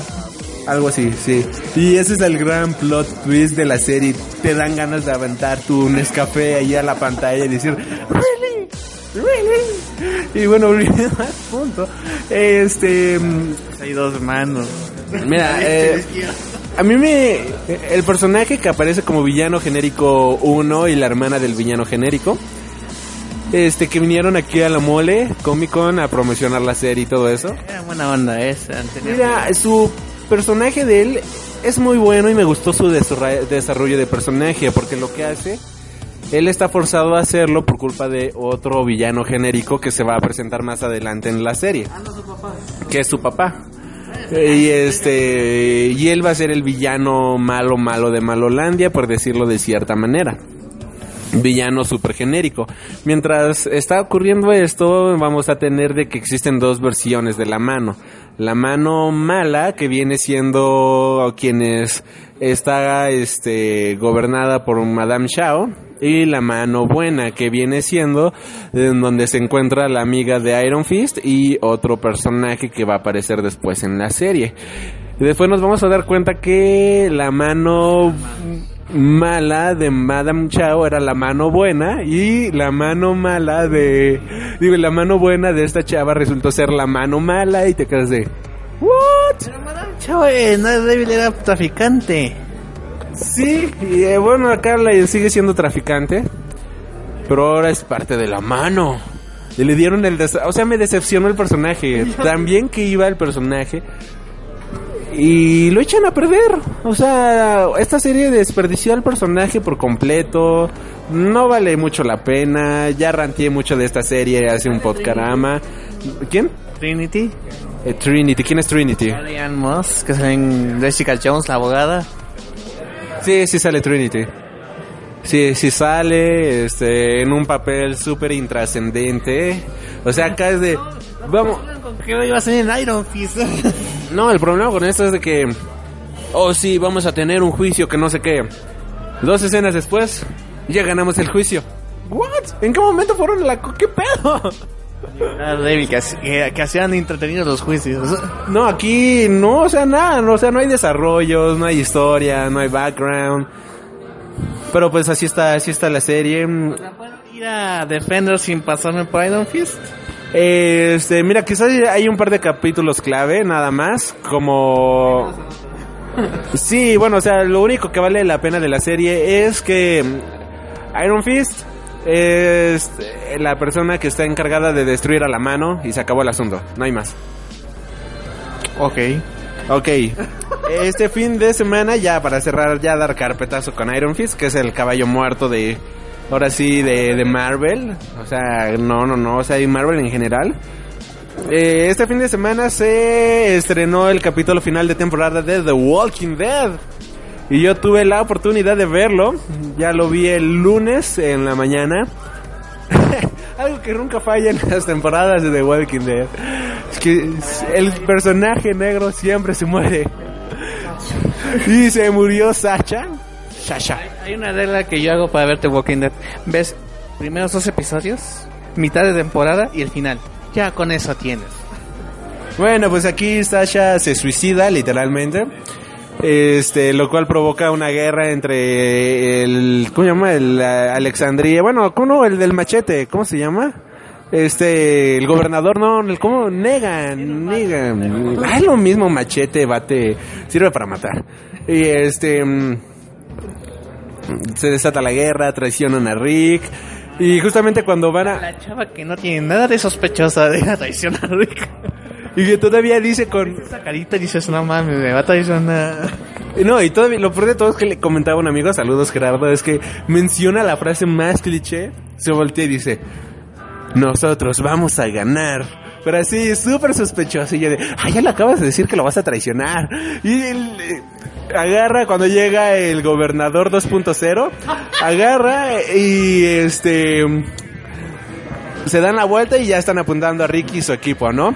Dice, ja, ja, ja, te hemos traicionado. Y yo de, no, ¿en serio los traicionaste? Jamás lo vi venir. Nunca, jamás. Y pero está chingón cuando va Shiva. Ah, eso es lo que iba. Y justamente cuando van a matar a Carl, porque pues ya el gobernador 2.0 pues ya agarró a este a Carl y dijo, bueno, espero hacerlo rápido porque me cae bastante bien este Carl, así que quiero matarlo de un solo golpe. Y él lo va a matar.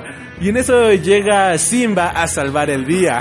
Ya una vez que salva el día, llega el rey y empieza aquí a pelear todo y todo dice, no, que es súper chido, que es súper heroico. Algo que me decepcionó por completo también es que Michonne, este personaje que imponía respeto, era un personaje fuerte, decidido, imponente, super mega badass. Aquí termina siendo Nancy Palmitas peleando con otra chava y casi la matan. O sea, jamás me imaginé a Michonne de esa manera. Este fin de de temporada flojo desde mi punto de vista, está emocionante en algunas escenas, pero para final de temporada la verdad sí me dejó mucho mucho a de ver. El personaje de Eugene ya me tiene hasta la madre, no sé por qué no lo han matado. Y pues, ¿cuánto le doy de calificación? Un 657, la verdad. Es, eh, no, no, este, está palomero, pero yo esperaba más, esperaba más de este final de temporada. Y lo más decepcionante creo que es...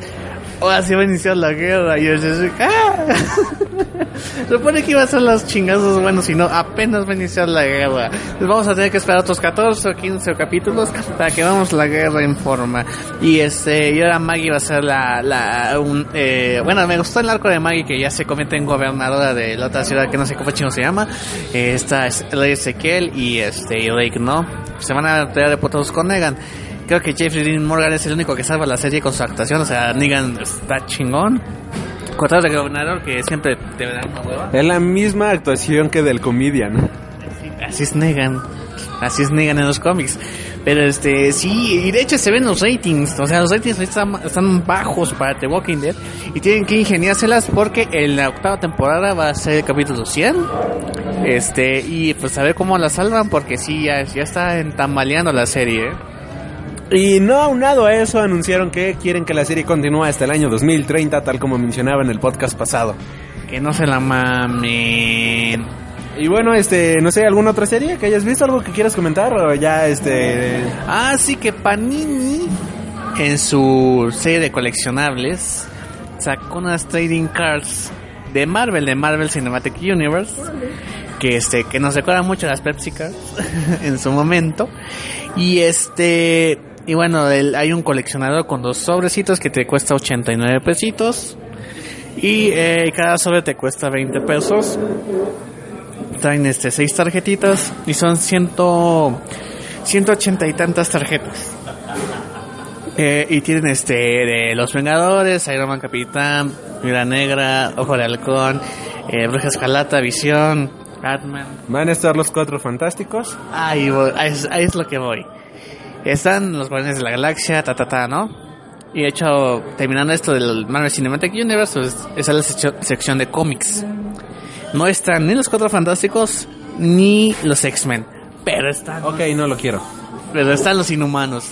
Si tú te acuerdas los Pepsi Cards, pues los más chingones sean los X-Men y los, bueno, los Cuatro Fantásticos no, pero sí los X-Men. Todos quedan los de los X-Men. Es que los X-Men siguen siendo chidos, les gusta o no, siguen siendo chidos. Y esas ilustraciones que vienen en las Pepsi estaban chingonas. De hecho, ya tengo en mi coleccionador los Pepsi de la primera edición y los X-Men ocupaban bastante espacio dentro de la colección. Esta la que en este. eh, eh, eh, digamos, es reemplazar con los inhumanos. O sea, aquí te, tienen- te, tienen- te quieren meter los inhumanos por el culo casi. Bueno, no está, no, no es cierto, no, este, no, no, no, no, o sea, ya, ya, no, mira, no me gustan los inhumanos, ya. ¿Vas a ver la serie? No, no, la voy a ir a ver al cine, los primeros dos capítulos, no la pienso seguir, si te soy muy honesto. Me, me gusta mucho Black Bolt, o sea, me gustan muchos estos personajes, pero ya me tienen harto de que todos los personajes ya son inhumanos. Todo mundo ya es inhumano actualmente, es más, Agents of Shield. si Gabriel ahorita, no sé, se cae y se va a volver inhumano. O sea, no, ya, ya, Marvel, por favor, cenénate, ya. Gracias Ike Perlmutter, que es, junto con Mr. X, los últimos, únicos dos güeyes que son fans de los inhumanos. A mí me gustaban los inhumanos, o sea, a mí me gustaban. La serie de Paul Jenkins con Jay Lee. Mira, no sé qué serie me gustaba, pero me gustaba. Pero ya, ya no la, ya no. De hecho, en Avengers hacemos la serie animada. Hay una Civil War, pero con inhumanos. Nah, ya, qué hueva. ¿A quién le importa? Mira, seamos honestos, ¿a quién le importan los inhumanos? ¿A quién? Ike Perlmutter, que es el mandamás de Marvel. Ya, Mr. X. Bravo. Por eso tenemos inhumanos hasta por el culo. Ya, nah, qué hueva. No, no, no, no, no, ya, gente, no. Que Yo lo voy a coleccionar, pero así como que, ah, no es para tenerlo ahí. No, yo no, mira, a mí, de hecho estaba este, acomodando mis cómics y me di cuenta que tengo bastantes cómics de los cuatro fantásticos y fue de, wow, qué buenos cómics. O sea, la etapa de este Mark Miller o Jonathan. Jonathan Hickman está buenísima, o sea, me, me fascinó incluso la de Mark Miller también, está bastante, bastante guapa toda esta etapa. Este, excelente cómic de ciencia ficción, léanlo, lean Cuatro Fantásticos. Sí, ¿eh? y bueno, esa es la, la cosa con Panini que se hace sus trading cards. Este, creo que en las eh, estos de bustos, no de bustos, sino de las figuritas en 3D sí sacan de X-Men y de Cuatro Fantásticos por lo menos. Pero sí esas trading cards sí están de puras Marvel Cinematic Universe y los Inhumanos. Que por cierto, el de esta semana de por, por parte de DC es Buster Gold. Está bien guapo esa, esa figura, quiero comprarla. Buster Gold era un cómic que a mí me latía bastante. O sea, ¿quién lee Buster Gold? ¿Ves cómo lee puras cosas que nadie lee. Oye, de hecho, es en la enciclopedia de Marvel que están sacando ahorita, que yo la colecciono, van por el número 50. Eh, sí, y este, sí es una lana. Eh, sí hay muchos tomos de los X-Men. O sea, sí hay como, ahorita de los 50 van como 6 o 7 de los X-Men. Que los X-Men son buenos personajes. Los Cuatro Fantásticos también están. Son buenos personajes, pero Marvel anda de nena y no los quiere. Después de la última película de los Cuatro Fantásticos se entiende. Pero los inhumanos no mames. No, ya, qué hueva, o sea, ya, qué hueva, carpetazo a esto, ya, qué hueva. Inhumanos y Iron Fist al... Y bueno, ya con, Bueno, Iron Fist los salva los Defender. ya, con esto cerramos este esta sección de que era de Freak Cinema. Y bueno, este se fue a los cómics, a Inhumanos. Eh, recomendación comiquera de la semana, ¿las das tú o la doy yo? Joven Gaf. A ver, yo. Ahorita que estabas hablando al principio del salón del cómic en Barcelona, me acordé de un cómic español que me gusta un montón. No. Se llama Arrugas, de Paco Roca. Que es una. Eh, Me gusta mucho porque me llegó en el sentimiento por mi abuelita que en paz descanse. Y se resulta ser de un, viejito que ya está perdiendo la, la capacidad de reconocer lo real y lo y tiene como que recuerda su, su pasado para que lo está viviendo otra vez. Y su familia lo interna en una asilo de, ancianos. Y ahí conoce a otro, a otro viejecillo por ahí que es bien gandaya. Y pues con ellos se hace se, se un montón de aventuras. De hecho tiene una, una adaptación animada, Arrugas, que también la vi. Y solo cambian un par de cositas, pero inclusive la estética del cómic se pasa a la animación y está muy buena. El cómic es muy bonito, la animación está muy buena, le cambian un, par de cosillas que no afectan mucho en la historia, pero sí es muy emotivo y este desafortunadamente no se puede conseguir en México para comprarlo. Yo leí en la en, en este eh, en la biblioteca de Vasconcelos, ahí había una copia por ahí. Y este, y bueno, si lo pueden conseguir, comprarlo o en, o en CBR, pero sí vale la pena leerlo. Y también la película animada, si, si se animan, pues también véanla, es bastante recomendable. ¿Eh? Hipnosis rápida. Te digo que es un, es un este, anciano que lo interna en un. Su familia lo interna en un asilo. Conoce ahí a otro eh, viejito que pues es un medio gandalla, como que consigue cosas de contrabando. Y él es un. un- un, eh, el protagonista es muy recto, ¿no? Pero también está la cuestión de que está perdiendo. Tiene inicios de, indicios de Alzheimer. Entonces ahí se va formando una amistad, que el otro güey es muy este, desinteresado, no le importa a nadie. Y se, y aquí se va formando un vínculo y va avanzando la historia con el Alzheimer. Y pues ahí se toman bastantes este, situaciones, ¿no? Unas aventuras que ponen que, que viven juntos y este y que pues nos cuenta la perspectiva de los ancianos, ¿no? Cómo ven todo, cómo este con su sentimiento ante una enfermedad en donde no pueden poner una pausa, no hay tratamiento para ello. Y ante una historia de amistad que se va evolucionando por, por, por, por lo largo de la historia y que sí te deja con un final bastante emotivo y sí, este, de, sí de, de nudito en la garganta, sí, de, y por eso, pues a mí me marcó mucho por la historia con, con mi abuelita, que me recuerdo mucho a ella en algunos momentos, pero sí es un cómic muy emotivo. Ok, creo que no, ay, ya no sé si leerlo o no.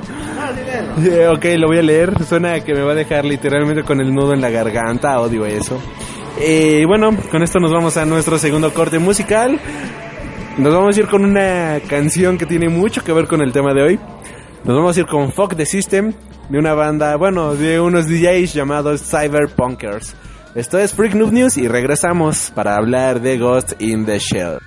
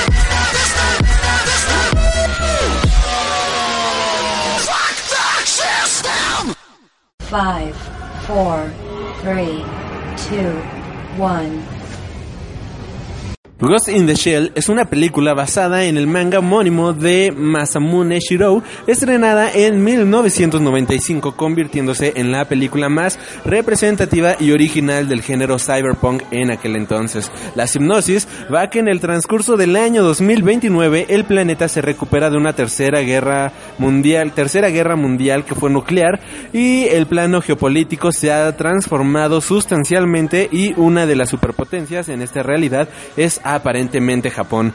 Una nueva guerra fría emerge convirtiendo a la política internacional en una enrevesada lucha de intereses maquiavélicos enfrentados a la delincuencia tecnológica y al terrorismo cibernético, trayendo como consecuencia que los delitos electrónicos sean un objetivo primordial para la seguridad internacional de todos los países. La integración hombre-máquina ha sido posible gracias al avance vertiginoso de los adelantos tecnológicos y se inicia la lenta aparición embrionaria de la posthumanidad.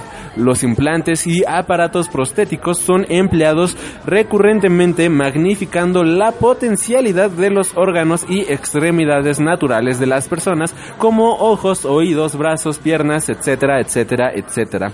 El personaje principal, Motoko Kusanagi, es un cyborg completo a excepción de su cerebro y su médula. Este hecho es la causa por la que la serie recibe su nombre. El Ghost es la conciencia o espíritu del individuo original, es decir, su alma. Esta se encuentra dentro de un cuerpo robótico o un cuerpo artificial que es un simple instrumento bélico y que también tiene o preserva su propia identidad y o psicología. Esto viene siendo Ghost in the Shell. Joven Gabriel, a esta película es una obra grandiosa maestra del género del cyberpunk desde mi punto de vista. Como sabrás, este es uno de los géneros que a mí más me laten. Y lamentablemente la película live action no le llegó a la película animada, pero hablando de la película animada, hablando del manga que te pasé como desde el año pasado y que nunca leíste, este comentarios iniciales de Gods in the Shell. Pues vi la película anoche. Este. Eh, pues mira. es que, mira. eh, entiendo lo revolucionario que fue para el 1994, 95, algo así. Los conceptos que puso. Y sobre todo la estética del, del, anime es bastante. eh, bastante atractiva visualmente. Pero la historia se me hace muy... ah, ok. Al final dije... Ajá. ¿Y luego qué pasa? Así como que... Me dejó un poco satisfecho, aunque sí eh, reconocí inmediatamente lo que se tomó Matrix ahí. Y este... Y, pero la verdad, eh, es una historia con conceptos interesantes para 1994. Pero para ahora que ya has visto cosas como Matrix, con cosas así, que ya que no habías visto cosas inicial antes de ver eso, pues sí se hace un poco repetitivo. Ya si lo veías en ese tiempo, pues yo creo que sí fue una explosión de la mente para bastantes espectadores, pero para mí dije fue una historia buena, pero luego con tomas innecesarias largas así como cine turco, de, vamos a tomar el edificio eh, un minuto. Y luego el lío, un minuto. Y luego, ay, las cositas que cuelgan en las calles, un minuto. Y así de, ajá, sigamos. Tiene mucho de eso, Ghost in the Shell, pero este, la estética está muy impresionante, verdad. O sea, la animación, ese tiempo, no decepciona. Eh, lo de whitewashing con la, con la versión live action se me hace una estupidez así como que, güey, el personaje de Mayor no se ve asiática en el anime. O sea, no se ve para nada asiática. Pero este, eh, sí es una historia buena, pero digamos que estuvo bien, a secas para mí. Y tiene mucha mucha profundidad en esto del, como te decía, del Landa Shakespeare, del ser o no ser, de que una inteligencia artificial se puede convertir en inteligencia humana, o puede tener la conciencia o el espíritu, como dicen aquí en la película. Se hizo interesante eso. Este, pero pues ya la he visto en varias ocasiones antes. Así como que se hizo un poco repetitivo, pero sí entiendo que para su, su tiempo, para el año en que se hizo, pues sí fue bastante revolucionario, pero sí es una buena animación. Hubo una película, un Ghost in the Shell 2 en 2004, que esa no la vi. Pero este, pero el- la película original se me hizo buena, muy buena para su tiempo. Eh, la, la escena final, hay un momento en donde, digamos, exacto, así como que ¿eh? estuvo bien desarrollado, pero eh, sí es buena, es buena, pero no me, no me tuvo el impacto como yo creo que a cada quien, o como tú Alde, o como el que la vio en su tiempo, pues sí va a ser bastante impactante. Porque yo no la vi en su tiempo tampoco, no me jodas. Este, no, de hecho, mira, la mi primer acercamiento con Ghost in the Shell fue por ahí del año 2013-2014. Este, no, y esta me la recomendó un amigo, este Gerardo. Él sabe que a mí me gusta demasiado el cyberpunk, o sea, es uno de mis géneros favoritos. No por nada le he dedicado dos programas ya aquí en el podcast a este género. Hemos hablado de otros subgéneros como el diesel punk, incluso el Tesla punk, o sea, géneros súper absurdos pero que existen, el biopunk. Todo eso lo hemos mencionado y obviamente todo esto se degenera del cyberpunk. ¿Qué es el cyberpunk? Para quien no lo sepa así de manera eh, rápida, pues viene siendo un género en el cual las máquinas y el desarrollo tecnológico nos ha alcanzado a tal grado que la tecnología es una parte común en el ambiente, en la humanidad y en la sociedad. Y toda esta tecnología lo vemos reflejado, reflejado en Ghost in the Shell. Aquí tenemos a un villano llamado el Puppet Master, que viene siendo el villano para esta primera entrega. Lo está desarrollado de una manera bastante, bastante interesante y de cierta manera bastante intrigante e incluso con un poco de un aura de terror o suspenso que les ha agregado a este personaje. Este personaje principalmente va a ser un villano el cual se adueña de las mentalidades de todas las personas y por eso es el Puppet Master. Y no solamente se adueña de esto, sino que es capaz de borrar absolutamente todos tus recuerdos, implantar recuerdos nuevos y crear una nueva personalidad de ti, lo cual está muy pero muy perros. Esto está muy pero muy creepy. Quizás un gran error de la película live action es que este concepto nada más es tomado en una escena y lamentablemente no es explicado de muy buena manera. En la película live action se fueron más que nada para eh, hacer un villano genérico, villano genérico corporativo, muy al estilo Robocop.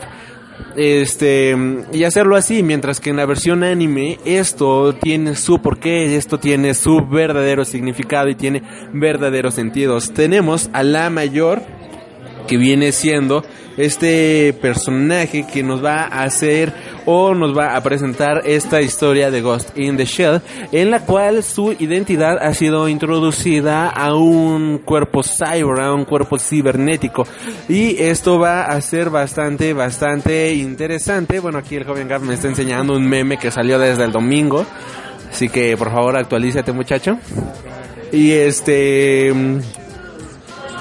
esto va a generar pues algo en su interior ya que ella está en búsqueda de su propia identidad y como bien mencionaba el joven Gabriel, este, esto es algo bastante shakespeariano de quién soy yo realmente y en esto se va a ir desarrollando la historia, en esto se va a ir desarrollando esta trama y es por esto que se va a convertir en una película bastante, bastante buena ya que vamos a ver la búsqueda de el ser, vamos a ver la búsqueda de el personaje de una manera bastante, bastante profunda y bastante, bastante interesante que creo que es algo que le agrega muchos, muchos puntos a la película. Eh, otra cosa que mencionaba el joven Gap, pues viene siendo esta cuestión de eh, los visuales, pero yo creo que visualmente es hermosa en muchos sentidos y sobre todo creo yo desde mi punto de vista que aunque te muestre por un minuto este cierta escena, esto se vuelve algo completamente apreciativo. Este, este. Ahorita está bien, gracias. Esta película va a ser algo completamente mm, apreciativo en ese sentido y eso es algo que le va a dar mucho, mucho valor a esta película, principalmente porque viene siendo una obra de arte así en sentido muy pero muy grande y esto pues eh, es algo bastante bastante padre es, es algo bastante bastante coqueto y sobre todo esto acompañado con el soundtrack que desde mi punto de vista está perrísimo pues crean de Ghost in the Shell una obra completamente imperdible del género del cyberpunk del género de la animación El soundtrack de... Qué gran soundtrack, ¿eh? Pero este... Te digo, o sea... eh, eh, de hecho, el concepto de que escojan eh, un- a gente y les suben la memoria y nada más están programados para hacer ciertas este eh, actividades pues se me hizo bastante imaginativo. Eso sí me, me gustó ese villano así como que ah caramba cómo, cómo es eso y, y cuando hay una escena bastante fuerte cuando dicen cuando está un basurero y alguien que maneja camión de basura diciendo no pues tengo una hija no sé qué con mi esposa está con el divorcio y ya cuando le dicen oye este pues usted ha vivido en un departamento de soltero por 10 años, o sea, no tiene ninguna hija, y cuando le enseñan la foto, así como que, pues no, hay ninguna niña, así como que estuvo bastante, es bastante creepy esa escena, o sea, es bastante emotiva y te da lástima el pobre, el pobre eh, sujeto que está ahí creyendo que había una familia, una esposa en su momento, y verdad que no. Entonces así como es- tiene varios ese- escenitas clave, pero sí te digo, cuando estaba viendo el, el anime y estaba recordando los trailers y dije, no, esto no pasa. no, ¿cómo- había muchos de los trailers que no estaban en la, en la escena, en, en el anime. Salta el, sal, el estilo salto de fe de, como de Assassin's Creed. Eh, la verdad sí se me, se me hizo bastante... Digo, o sea, lo visual está muy bien. Luego cuando vuelan partes, cuerpos humanos sí me hizo bastante... Ay, bastante padre, pero sí digo así como me causó un poco de conflicto, así como que pues en los años no, hab- no había esta escena, no había otra escena. Digamos que es una versión resumida del manga. Sí. No, mira, el manga también tiene otras cosas. De hecho, me gustaría hablar del manga, pero no quiero spoilerearlo tanto porque el joven Gabriel no ha tenido el descaro de leerlo. O sea, son tres volúmenes, léelo. En serio, están muy, muy perros. Mira, la película live action, quizás si has visto, si nada más han visto la película anime, les va a sacar de onda porque meten a otro personaje. Este personaje aparece en el segundo volumen del manga, no aparece en el primer volumen y no aparece en la película animada. Sí existe el personaje. Muchos de hecho están criticando la película de, es que ¿por qué inventan a tal personaje? No están inventando nada, en serio, sí existe. Este, otra cosa es este en el manga pues nos van a desarrollar todavía más a profundidad la historia de la mayor y es un personaje súper pachón, es un personaje con un humor muy... Ya te va a caer muy bien el humor de este personaje, o sea, es una perra en todo sentido.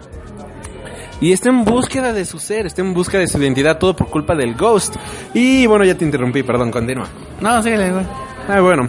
Eh, Ghost in the Shell es un manga creado por Masumune Shirou, cuyo verdadero nombre es Masanori Ota. Fue publicado por primera vez en mayo de 1989 en la revista Young Magazine y concluyó su octavo número en noviembre de 1991. Fue lanzado en 1993 en entregas de 8 números en total y de aproximadamente 50 páginas cada uno. En un mundo donde la cibernetización ha ido en aumento, los crímenes y delitos relacionados con esa creciente moda están bajo la tutela de la sección 9 de seguridad pública número 9. En cada uno de los capítulos se presenta un problema y van resolviendo estos casos. Algo bastante, bastante interesante de la película, o al menos a mí, es que el personaje de la mayor no es el héroe convencional. No sé tú cómo lo hayas visto, pero desde mi punto de vista, la mayor viene siendo un personaje débil de cierta manera. ¿Cuál es su debilidad? Su humanidad. Y una vez que te pones a darte cuenta de que lo que la hace humana es lo que lo hace débil, dices, ah, cabrón, este está perro. Entonces, realmente está... Somos nosotros como humanos débiles. O sea, ¿por qué? Y ella por esta necedad o por esta búsqueda de su ser, vemos por ejemplo en la batalla final con esta um, como robot gigante araña meca, tanque araña gigante meca. O sea, el personaje queda destrozado de una manera brutal, ¿no? O sea, es algo que no se ve muy a, menudo y lo hacen de una manera muy visual, muy gráfica y es algo que de cierta manera te llega a choquear porque incluso actualmente nunca vemos al héroe denigrado de tal manera. El héroe siempre queda perfecto. Superman siempre va a quedar con su flequito y Batman nunca se va a manchar la capa de negro o blanco, no sé. O sea, siempre van a quedar pulcros, impecables, mientras que la mayor quedó completamente destrozada. Y esto es algo que te habla acerca de su de su personalidad, cómo se siente ella misma, cómo ella por estar buscando su propia humanidad incluso es se puede tomar aquí la alegoría que ella está destrozada por adentro de ella y esto se ve reflejado en su cuerpo exterior, cosa que la obliga a meterse a otro droide, a otro cyborg que es el que controla el Puppet Master y aquí empieza a tener también una conversación completamente espectacular que esto te lo dejo a ti, joven Gaff. ¿De qué, perdón? no, pues este. Esa escena está, eh, en mi punto de vista, con ese enfrentamiento final con Puppet Master. Eh, hay mucho diálogo, el plan malévolo del villano, ¿no? O sea, prácticamente es más un discurso del mojaja que quiere estar contigo, hay que unirnos porque la humanidad ya no es un, hay que llegar a- a- a- a otro nivel y ser uno mejor y la fregada, ¿no? Entonces, este, está muy, eh, eh, de hecho, acaba un poco anticlimático. No sé tú, pero así como que ya llegan los disparos y hay que chingarnos al Puppet Master y a Mayor. Y ya, este, y el otro güey, ay, se me fue el brazo. Este, No sé, ¿ha- ¿has leído el manga o el final original de Neon Genesis Evangelion o Akira? ¿Cómo voy a leer Ne- eh, Evangelion? Pinche cosa aburrida, güey. Es que es más o menos ese planteamiento que también maneja este Gods in the Shell. Que mm, pueden ser como, al menos este primer volumen, un final un poco anticlimático, como mencionas, pero esto te va a abrir las puertas a más historias. El planteamiento que menciona Puppet Master es algo muy interesante desde mi punto de vista, a mí que me gusta mucho este género. Eh, tú mismo lo acabas de decir, la humanidad vale madres, o sea, la humanidad no es nada, la humanidad este, somos gordos que amamos los tacos y que nos importa una mierda todo. Esta es la humanidad. Y estamos diseñados para hacer algo más, estamos diseñados para hacer algo mejor. ¿Qué es eso mejor? Hay que buscarlo, hay que incluso deshumanizarnos, pero ¿qué es lo que nos vuelve humanos? Nuestro cuerpo, nuestros sentimientos, el ghost, el ghost viene siendo nuestra alma, el ghost viene siendo nuestro espíritu, eso que consideramos humanos. Y esto, este, no importa en dónde esté, va a ser una traba o va a ser algo que nos va a ayudar a mejorar. Y esto es lo que busca el Puppet Master, como te lo plantean en esta ocasión, como te lo plantean en esta película, como te lo plantean en este final. Él ¿No está... el Puppet Master quiere ser humano? Sí, pero quiere ser algo más. Quiere ser algo mejor. Es O una sea, red. o sea, esto se bas- o sea, ¿el Ultron está basado en esto? Posiblemente- La filosofía de Ultron. Posiblemente sí. O sea, la filosofía moderna de Ultron o de la plancha setentera, este, muy posiblemente está, de hecho sí está muy inspirada y muy basada en todo esto de las inteligencias artificiales. Que de hecho, pues obviamente este, todo esto de las inteligencias artificiales y todo este tipo de cuestiones es algo que se maneja de muy buena manera aquí en esta película, en este anime, en este manga y que en la película live action simplemente fue Robocop mujer buscando su verdadera identidad de, oh, soy robot, mujer, policía, estoy buscando mi identidad. ¿Quién soy yo? No, o sea, sí va por ahí, pero no de esa manera. La primera película se plantea al principio eso, después se va de lado. Así como si nos enfocamos en Puppet Master, les madre que hay entre las naciones, que se pone muy política la película. Y esto lo dejan de lado. Y al final vemos a otra mayor, que ya no es mayor, ya no es Puppet Master, es otra identidad nueva. Parece Natalie Portman que le dieron un cuerpocito de adolescente. Y estamos ante otra cosa. Y la verdad sí fue como un final bastante... eh, o sea, con una conclusión un, po- un poco satisfactoria para mí. Deje también pongámoslo en contexto, o sea, esta es una primer parte de tres. O sea, hay una tercera también. Mm, Película creo que no. Pero ponte a- hay que solamente adaptaron este las primeras partes. O sea, todo el manga no está adaptado. O sea, pinche la película duraría como 10 horas si adaptaran todo el manga. O sea, sería una madre gigantesca. Pero mm, tiene una buena conclusión desde mi punto de vista. Este, el desarrollo del personaje y te da posibilidades para más cosas. O sea, no sé tú, o sea, tú cómo lo veas, pero esta película plantea cuestiones así, quizás las deja sobre la mesa y no las explora como bien mencionas, pero ya te dejó el cuestionamiento de fuck, o sea, tenemos la escena en la que van tuiteando, por así decirlo, que hay una mano a la cual tiene múltiples deditos, que es una escena que visualmente está bien chida. Dice, ¿esto realmente es necesario? O sea, ¿realmente necesitamos enviar 10 tweets cada minuto? O sea, te pone a, te lo deja sobre la mesa este cuestionamiento de que la tecnología nos ha alcanzado a puntos completamente absurdos. Esto en la película, por ejemplo, lo vemos, bueno, en la película de live action lo vemos con un tipo que dice, oh, me puse un hígado nuevo para poder tomar más. Y eh, estos grados de absurdismo ha llegado eh, la tecnología. Y fíjate que en la película sí noté que en la corporación donde trabaja Mayor, o donde es... No es esa. No, este, pues mucha, lo, lo dice su compañero, ¿cómo se llama el de los ojitos? Ah, es este mo- mono, moto, aquí los tengo anotados. Continúa. Bueno, ese güey, ya, ya, ya sabrán cuál. Eh, es este... Vato, vato, ¿Vato? vato, creo Gato. Ah, sí, sí. Creo, Eh, Pues lo dice, ¿no? Pues nada más el dueño y tú, el nuevo, el policía, son los únicos que no están, este, no tienen metal. Todo lo demás, este, todo lo demás personal, pues sí están modificados o son cyborgs completamente. Y, me- y la escena donde va el, el mandamás de esa corporación con sus secretarias y te, y, descu- y te, las muestra primero su cara, así todas, todas enfocadas, ¿no? Ojos grandes y la fregada. Y ves sus manos, no tienen manos, tienen un montón de, de garritas, dedos, de dedos, este, tecleando a la velocidad de la luz.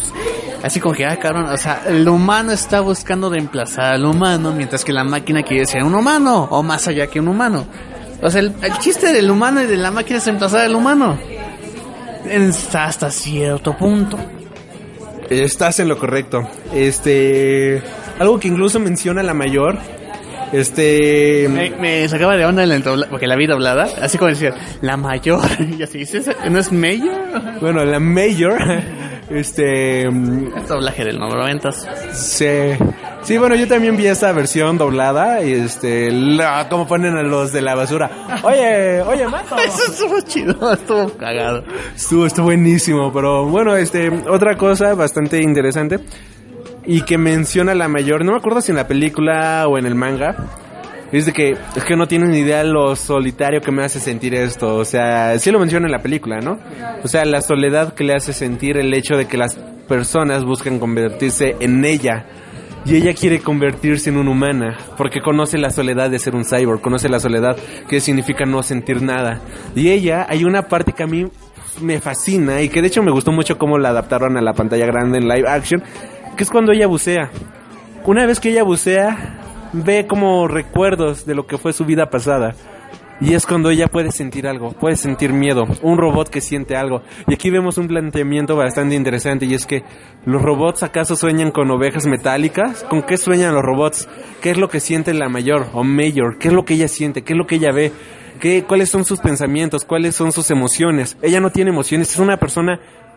Es que ni siquiera es una persona, es una entidad con una existencia humana, pero al mismo tiempo incapaz de sentir las cosas. Y una vez que siente algo, es algo que a ella le sorprende. Y por eso busca este peligro, por eso busca bucear, por eso busca este ir más allá que un humano común para poder recuperar algo de su humanidad, para poder sentir algo, para poder eh, tener de vuelta esta parte humana y eso es algo que a mí me gusta demasiado. Eh, todos nosotros estamos acostumbrados a sentir miedo, a sentir alegría, a sentir enojo, a sentir frustración. Pero alguien que no puede sentir eso porque su propio cuerpo está, porque está atrapada en un cuerpo, en este cascarón, en esta concha, como le llaman en España. Que yo creo que la traducción más correcta hubiera sido fantasma en el cascarón y no fantasma en la concha, pero bueno. Este. considero que es eso. O sea, nos- nosotros estamos tan acostumbrados a nuestro ghost en este cuerpo tan sensitivo que hemos llegado a un punto en el cual ya no queremos sentir y queremos ir más allá. A una irrealidad completamente genérica y ficticia que nos han vendido en cuentos de hadas. Mientras que ella simplemente quiere sentir el calor. O sea, ¿te imaginas no poder sentir el calor infernal que hace o el frío que hace en una noche de invierno? O sea, eso ya una vez que te lo pones a pensar y te das cuenta de qué tan triste está la mayor, que su respuesta es obvia de que no tienes ni idea de lo solitario y de lo triste que me hace pensar que todo mundo quiera ser yo, cuando yo quiero ser como todos ustedes, y eso es de guau, o sea, qué, qué buena propuesta, que en los noventas fue muy novedosa, en los ochentas fue muy novedosa, y actualmente lo estamos viendo, o sea, cómo hay personas que están este, modificando sus partes del cuerpo simplemente para poder eh, hacer tal cosa de mejor manera o como ya hay modificaciones genéticas para que tus hijos nazcan este con ojos azules de tal color de piel y todo este tipo de mamadas. Como si fuera catálogo de Andrea. Sí, o sea, es de, ah, quiero a mi hijo así, así y así. Y esto está, de cierta manera, estamos perdiendo nuestra humanidad, estamos perdiendo nuestro ghost inicial para hacer simplemente nada, mientras que las máquinas, mientras que los droides buscan ser nosotros, como tú bien lo mencionabas. Es un planteamiento muy cabrón, no sé tú cómo lo ves, pero está muy cabrón, de cierta manera. O sea, sí es un problema muy perro. Sí, la verdad, este, y mm, déjate, déjate eso de que, que nos modifiquemos el cuerpo, sino estas maquinitas que tenemos aquí, ¿no? Los celulares, las PCs, este, queremos, estamos ya inmersos en esto, que ya dependemos como una parte de nuestro cuerpo, ¿no? Que no, por ejemplo, ahorita ese celular está valiendo mouse y tengo que ir con mi iPhone 4, ¿no? Y este, y si no tengo un celular o un dispositivo como este, siento que me, que me sofoco, ¿no? O sea, sí, como que queremos a- adoptar la tecnología a tal grado de que, que seamos uno, y a lo mejor la tecnología nos rebasa, ¿no? Mucho se ha planteado ahora de la inteligencia artificial. Ya hemos visto tantos Terminators, tantas este, historias, tantos Robocops, tantos Ultrons, para saber que eso no va a llevar a un buen destino. Pero aún la ciencia se empeña en hacer inteligencia artificial tan artificial que a lo mejor no se ponen límites tan tan claros y los va sobre, sobrepasar, ¿no? Porque la inteligencia artificial está basándose en la inteligencia humana. Y la inteligencia humana o el concepto humano siempre quiere ir más allá. Por más, oh, tiene una sensación de insatisfecho. Por más que tengas, quieres más. Y a lo mejor eso ya pasa con la tecnología. Cuando cree, cree llegar a un límite, dice, ah, no puedo llegar a más allá, ¿no? Y ese es el punto aquí. Aquí lo que el Power Master es lo que quiere, llegar más allá, ¿no? Y Mayor quiere algo tan básico como sentir, como recordar su vida pasada, si es que hubo una vida pasada, este, tener otro concepto de su vida, A lo tener una vida tranquila, quién sabe. Pero eso es lo que nos da la película, ¿no? Así esta, eh, o sea, la cuestión aquí es reemplazar al humano. Reemplazar al humano, reemplazar a la máquina. Por algo más. No sabemos qué, pero hay que reemplazar con algo más poderoso, más completo, más perfeccionista. Y es algo que pues a lo mejor nunca se va a alcanzar. Y si se alcanza va a haber algo más que quiera, tanto sea máquina, tanto sea humano. Es algo que sí la película te está jugando mucho. Y, y además este también aquí Mayos es vista como un arma. O sea, aunque hablan con ella así tranquilo, al final es un dispositivo, es un arma. Eh, que por ejemplo cuando le hacen el político así como gracias por encargarte de mi asunto, ¿no? De dispararle un güey. O sea, es un arma prácticamente, es una extensión de... Es un. Como bien lo mencionas, es un, es un objeto más. Pero este objeto tiene conciencia. Y esto se va a desarrollar más en otras historias. Pero. Ya una vez cuando este objeto empieza a tener conciencia, entonces debe de haber leyes para proteger este objeto, debe de haber... Porque ella solamente es el cascarón, o sea, la mayor es el cascarón, pero lo que está dentro es la parte que la hace humana, es la parte que la hace sensitiva. Algo muy similar que me recuerda mucho a esto viene siendo en Yo Robot. Este, ya la, bueno, o sea, este, o el- la película. la película ya, este, ¿tú ya leíste la novela? Me quedé a la mitad porque no se me perdió mi libro. Ok, ajá, se perdió. Y este. O sea, vemos cómo aquí incluso el robot terminó siendo más humano. Y sobre todo, cómo Will Smith. Sí es Will Smith, ¿no? Resultó siendo un robot y te quedas de, ¿qué onda? O sea, entonces, ¿qué es lo robot? ¿Qué es lo humano? ¿Qué es lo que nos hace diferente a los demás? Y creo que es un excelente planteamiento y Gods in the Shell lo hace de una excelente manera. O sea, no sé tú, pero es excelente. A mí me gusta mucho, yo lo disfruto. Me agrada bastante cómo se desarrolla todo esto. Puppet Master es un excelente villano, la verdad es un excelente villano muy bien desarrollado. Todos los demás personajes de apoyo están bien desarrollados y yo creo que nada sobra en esta película. Incluso los planos que tú mencionas, yo creo que son planos hechos de una manera bastante artística y que van muy acordes al género. Eh, artísticamente también está visualmente muy genial. Algo que me gusta de esta película es que no sabes en dónde se desarrolla. Porque nunca mencionan el nombre de la ciudad. Muchos dicen que es Hong Kong por la cerveza que consumen. Otros dicen que es una versión este, futurista de Tokio. Puede ser cualquier ciudad eh, asiática. Nosotros realmente no sabemos cuál es. Y termina siendo algo completamente brutal. Brutal, brutal, brutal en todo sentido.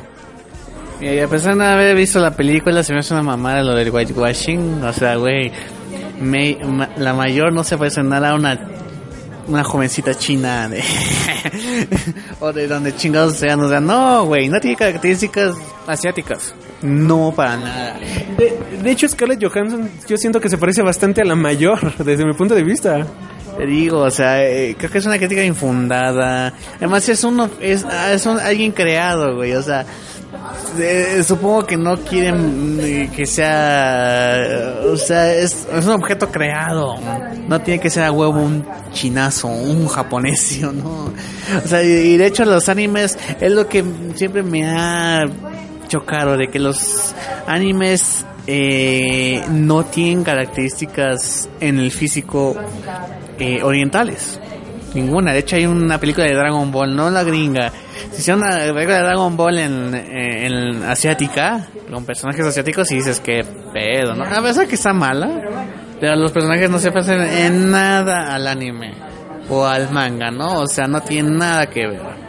Ahí es donde dices, bueno, si ponen una asiática aquí, pues como que no tiene sentido. Por ejemplo, la cosa con este, con Katana, pues es una chava asiática. Pues una actriz asiática. No hay ningún problema.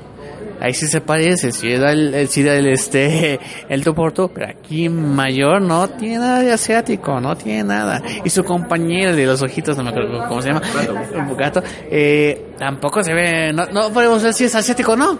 O sea, no, no tenemos, y se ve un güey grandote, no tiene características de asiático. O sea, es un güey grande, güerote, así ponchado, no es asiático. No, y pues bueno, ahora sí, esta es la crítica que más sobra. Y bueno, este, ¿algo más que quieras agregar al tema de Ghost in the Shell? Este, ¿algo más que quieras agregar, Homegaf? Pues mira, este, sí quiero ver la película porque Scarlett Johansson. y este, pero te digo, la película animada o sea, se me hizo repetitivo porque ya había visto co- ese concepto antes. Pero, Eh, Nada más rápido, entre paréntesis, cabe mencionar que Ghost in the Shell fue la inspiración de este concepto. O sea, Ghost in the Shell fue la inspiración de Matrix, Ghost in the Shell ha sido la inspiración de muchas obras que actualmente conocemos. Que por cierto subí un post al Facebook que decía, ¿cómo pueden decir que Ghost in the Shell inspiró a Matrix y Matrix salió hace 10 años y Ghost in the Shell se acaba de estrenar? Ah, fue genial ver muchas respuestas. sí, pero te digo, o sea, o sea, no, no, o sea, de- debido a mi experiencia y todo lo que he visto, pues es un concepto que ya, ya había visto, pero la animación, este, el villano se me hacen muy descartables y te digo, o sea, lo de whitewashing se me hace una mala estupidez. Que no tiene nada de estéticos esos güeyes, nada más el, el, el dueño de la corporación es el único que tiene medios rasgos asiáticos. Pero lo demás se me hace una buena película, digo. O sea, no se me hizo tan impresionante, pero sí se me hace una buena película y una explicación. Y pues a ver si me lanza a ver la segunda parte del 2004, que ahí también está en YouTube. Ahí para si buscan. Y este, y pues sí, sí tendré que ver la versión live action. Y por favor, lee el manga. Lee los mangas, por favor. Que ya lo Panini los está sacando en una edición muy guapa, por cierto. Vayan y cómprenlo. Y bueno, no me queda más que decirles que yo soy Elri. Muchas gracias por haber escuchado este programa. Ghost in the Shell es una obra maestra del cyberpunk. Es una obra indispensable de este género. Y pues no me queda más que agradecerles por escucharlos. Joven Gab, redes sociales. Este, bueno, antes que nada, eh, aquí este es el Cyberpunk. Hay un video hecho por Vidal, es Vidal, pinche Vidal que hace videos, este, en BCX, sobre que, donde se, hace, se echa 20 minutos diciendo que es el Cyberpunk. y también está nuestro canal de YouTube de Top Comics, eh, que obviamente los videos eh, normales de Mister X, de cómics y de películas. Estamos en Facebook como The Top Comics, en YouTube, Instagram, Twitter y mis cuentas personales es Loco Gabriel en Twitter e Instagram y en Facebook en mi página eh, oficial que es Gabriel Chávez TTC. Ahí pueden encontrar y meter la Mauser. Y pues obviamente, como siempre, un placer eh, estar aquí con Adri y platicar sobre cosas nerds y, y del cyberpunk. Bueno, ya saben, síganos a través de Facebook, Twitter y Tumblr como Freak Noob News y a través de nuestra cuenta de YouTube como Freak Noob News Channel. Y nos estaremos reencontrando hasta la próxima. Ya saben, vayan, compran, leen, vean Ghost in the Shell, consuman más Cyberpunk y sobre todo cuestionense su propia existencia. ¿De verdad vale la pena que estemos aquí como humanos o ya mejor les dejamos este esta tierra a las máquinas que honestamente creo que harían un mejor trabajo que lo que hemos hecho nosotros. No me queda más que agradecerles por haber escuchado este programa y nos estaremos reencontrando hasta la próxima.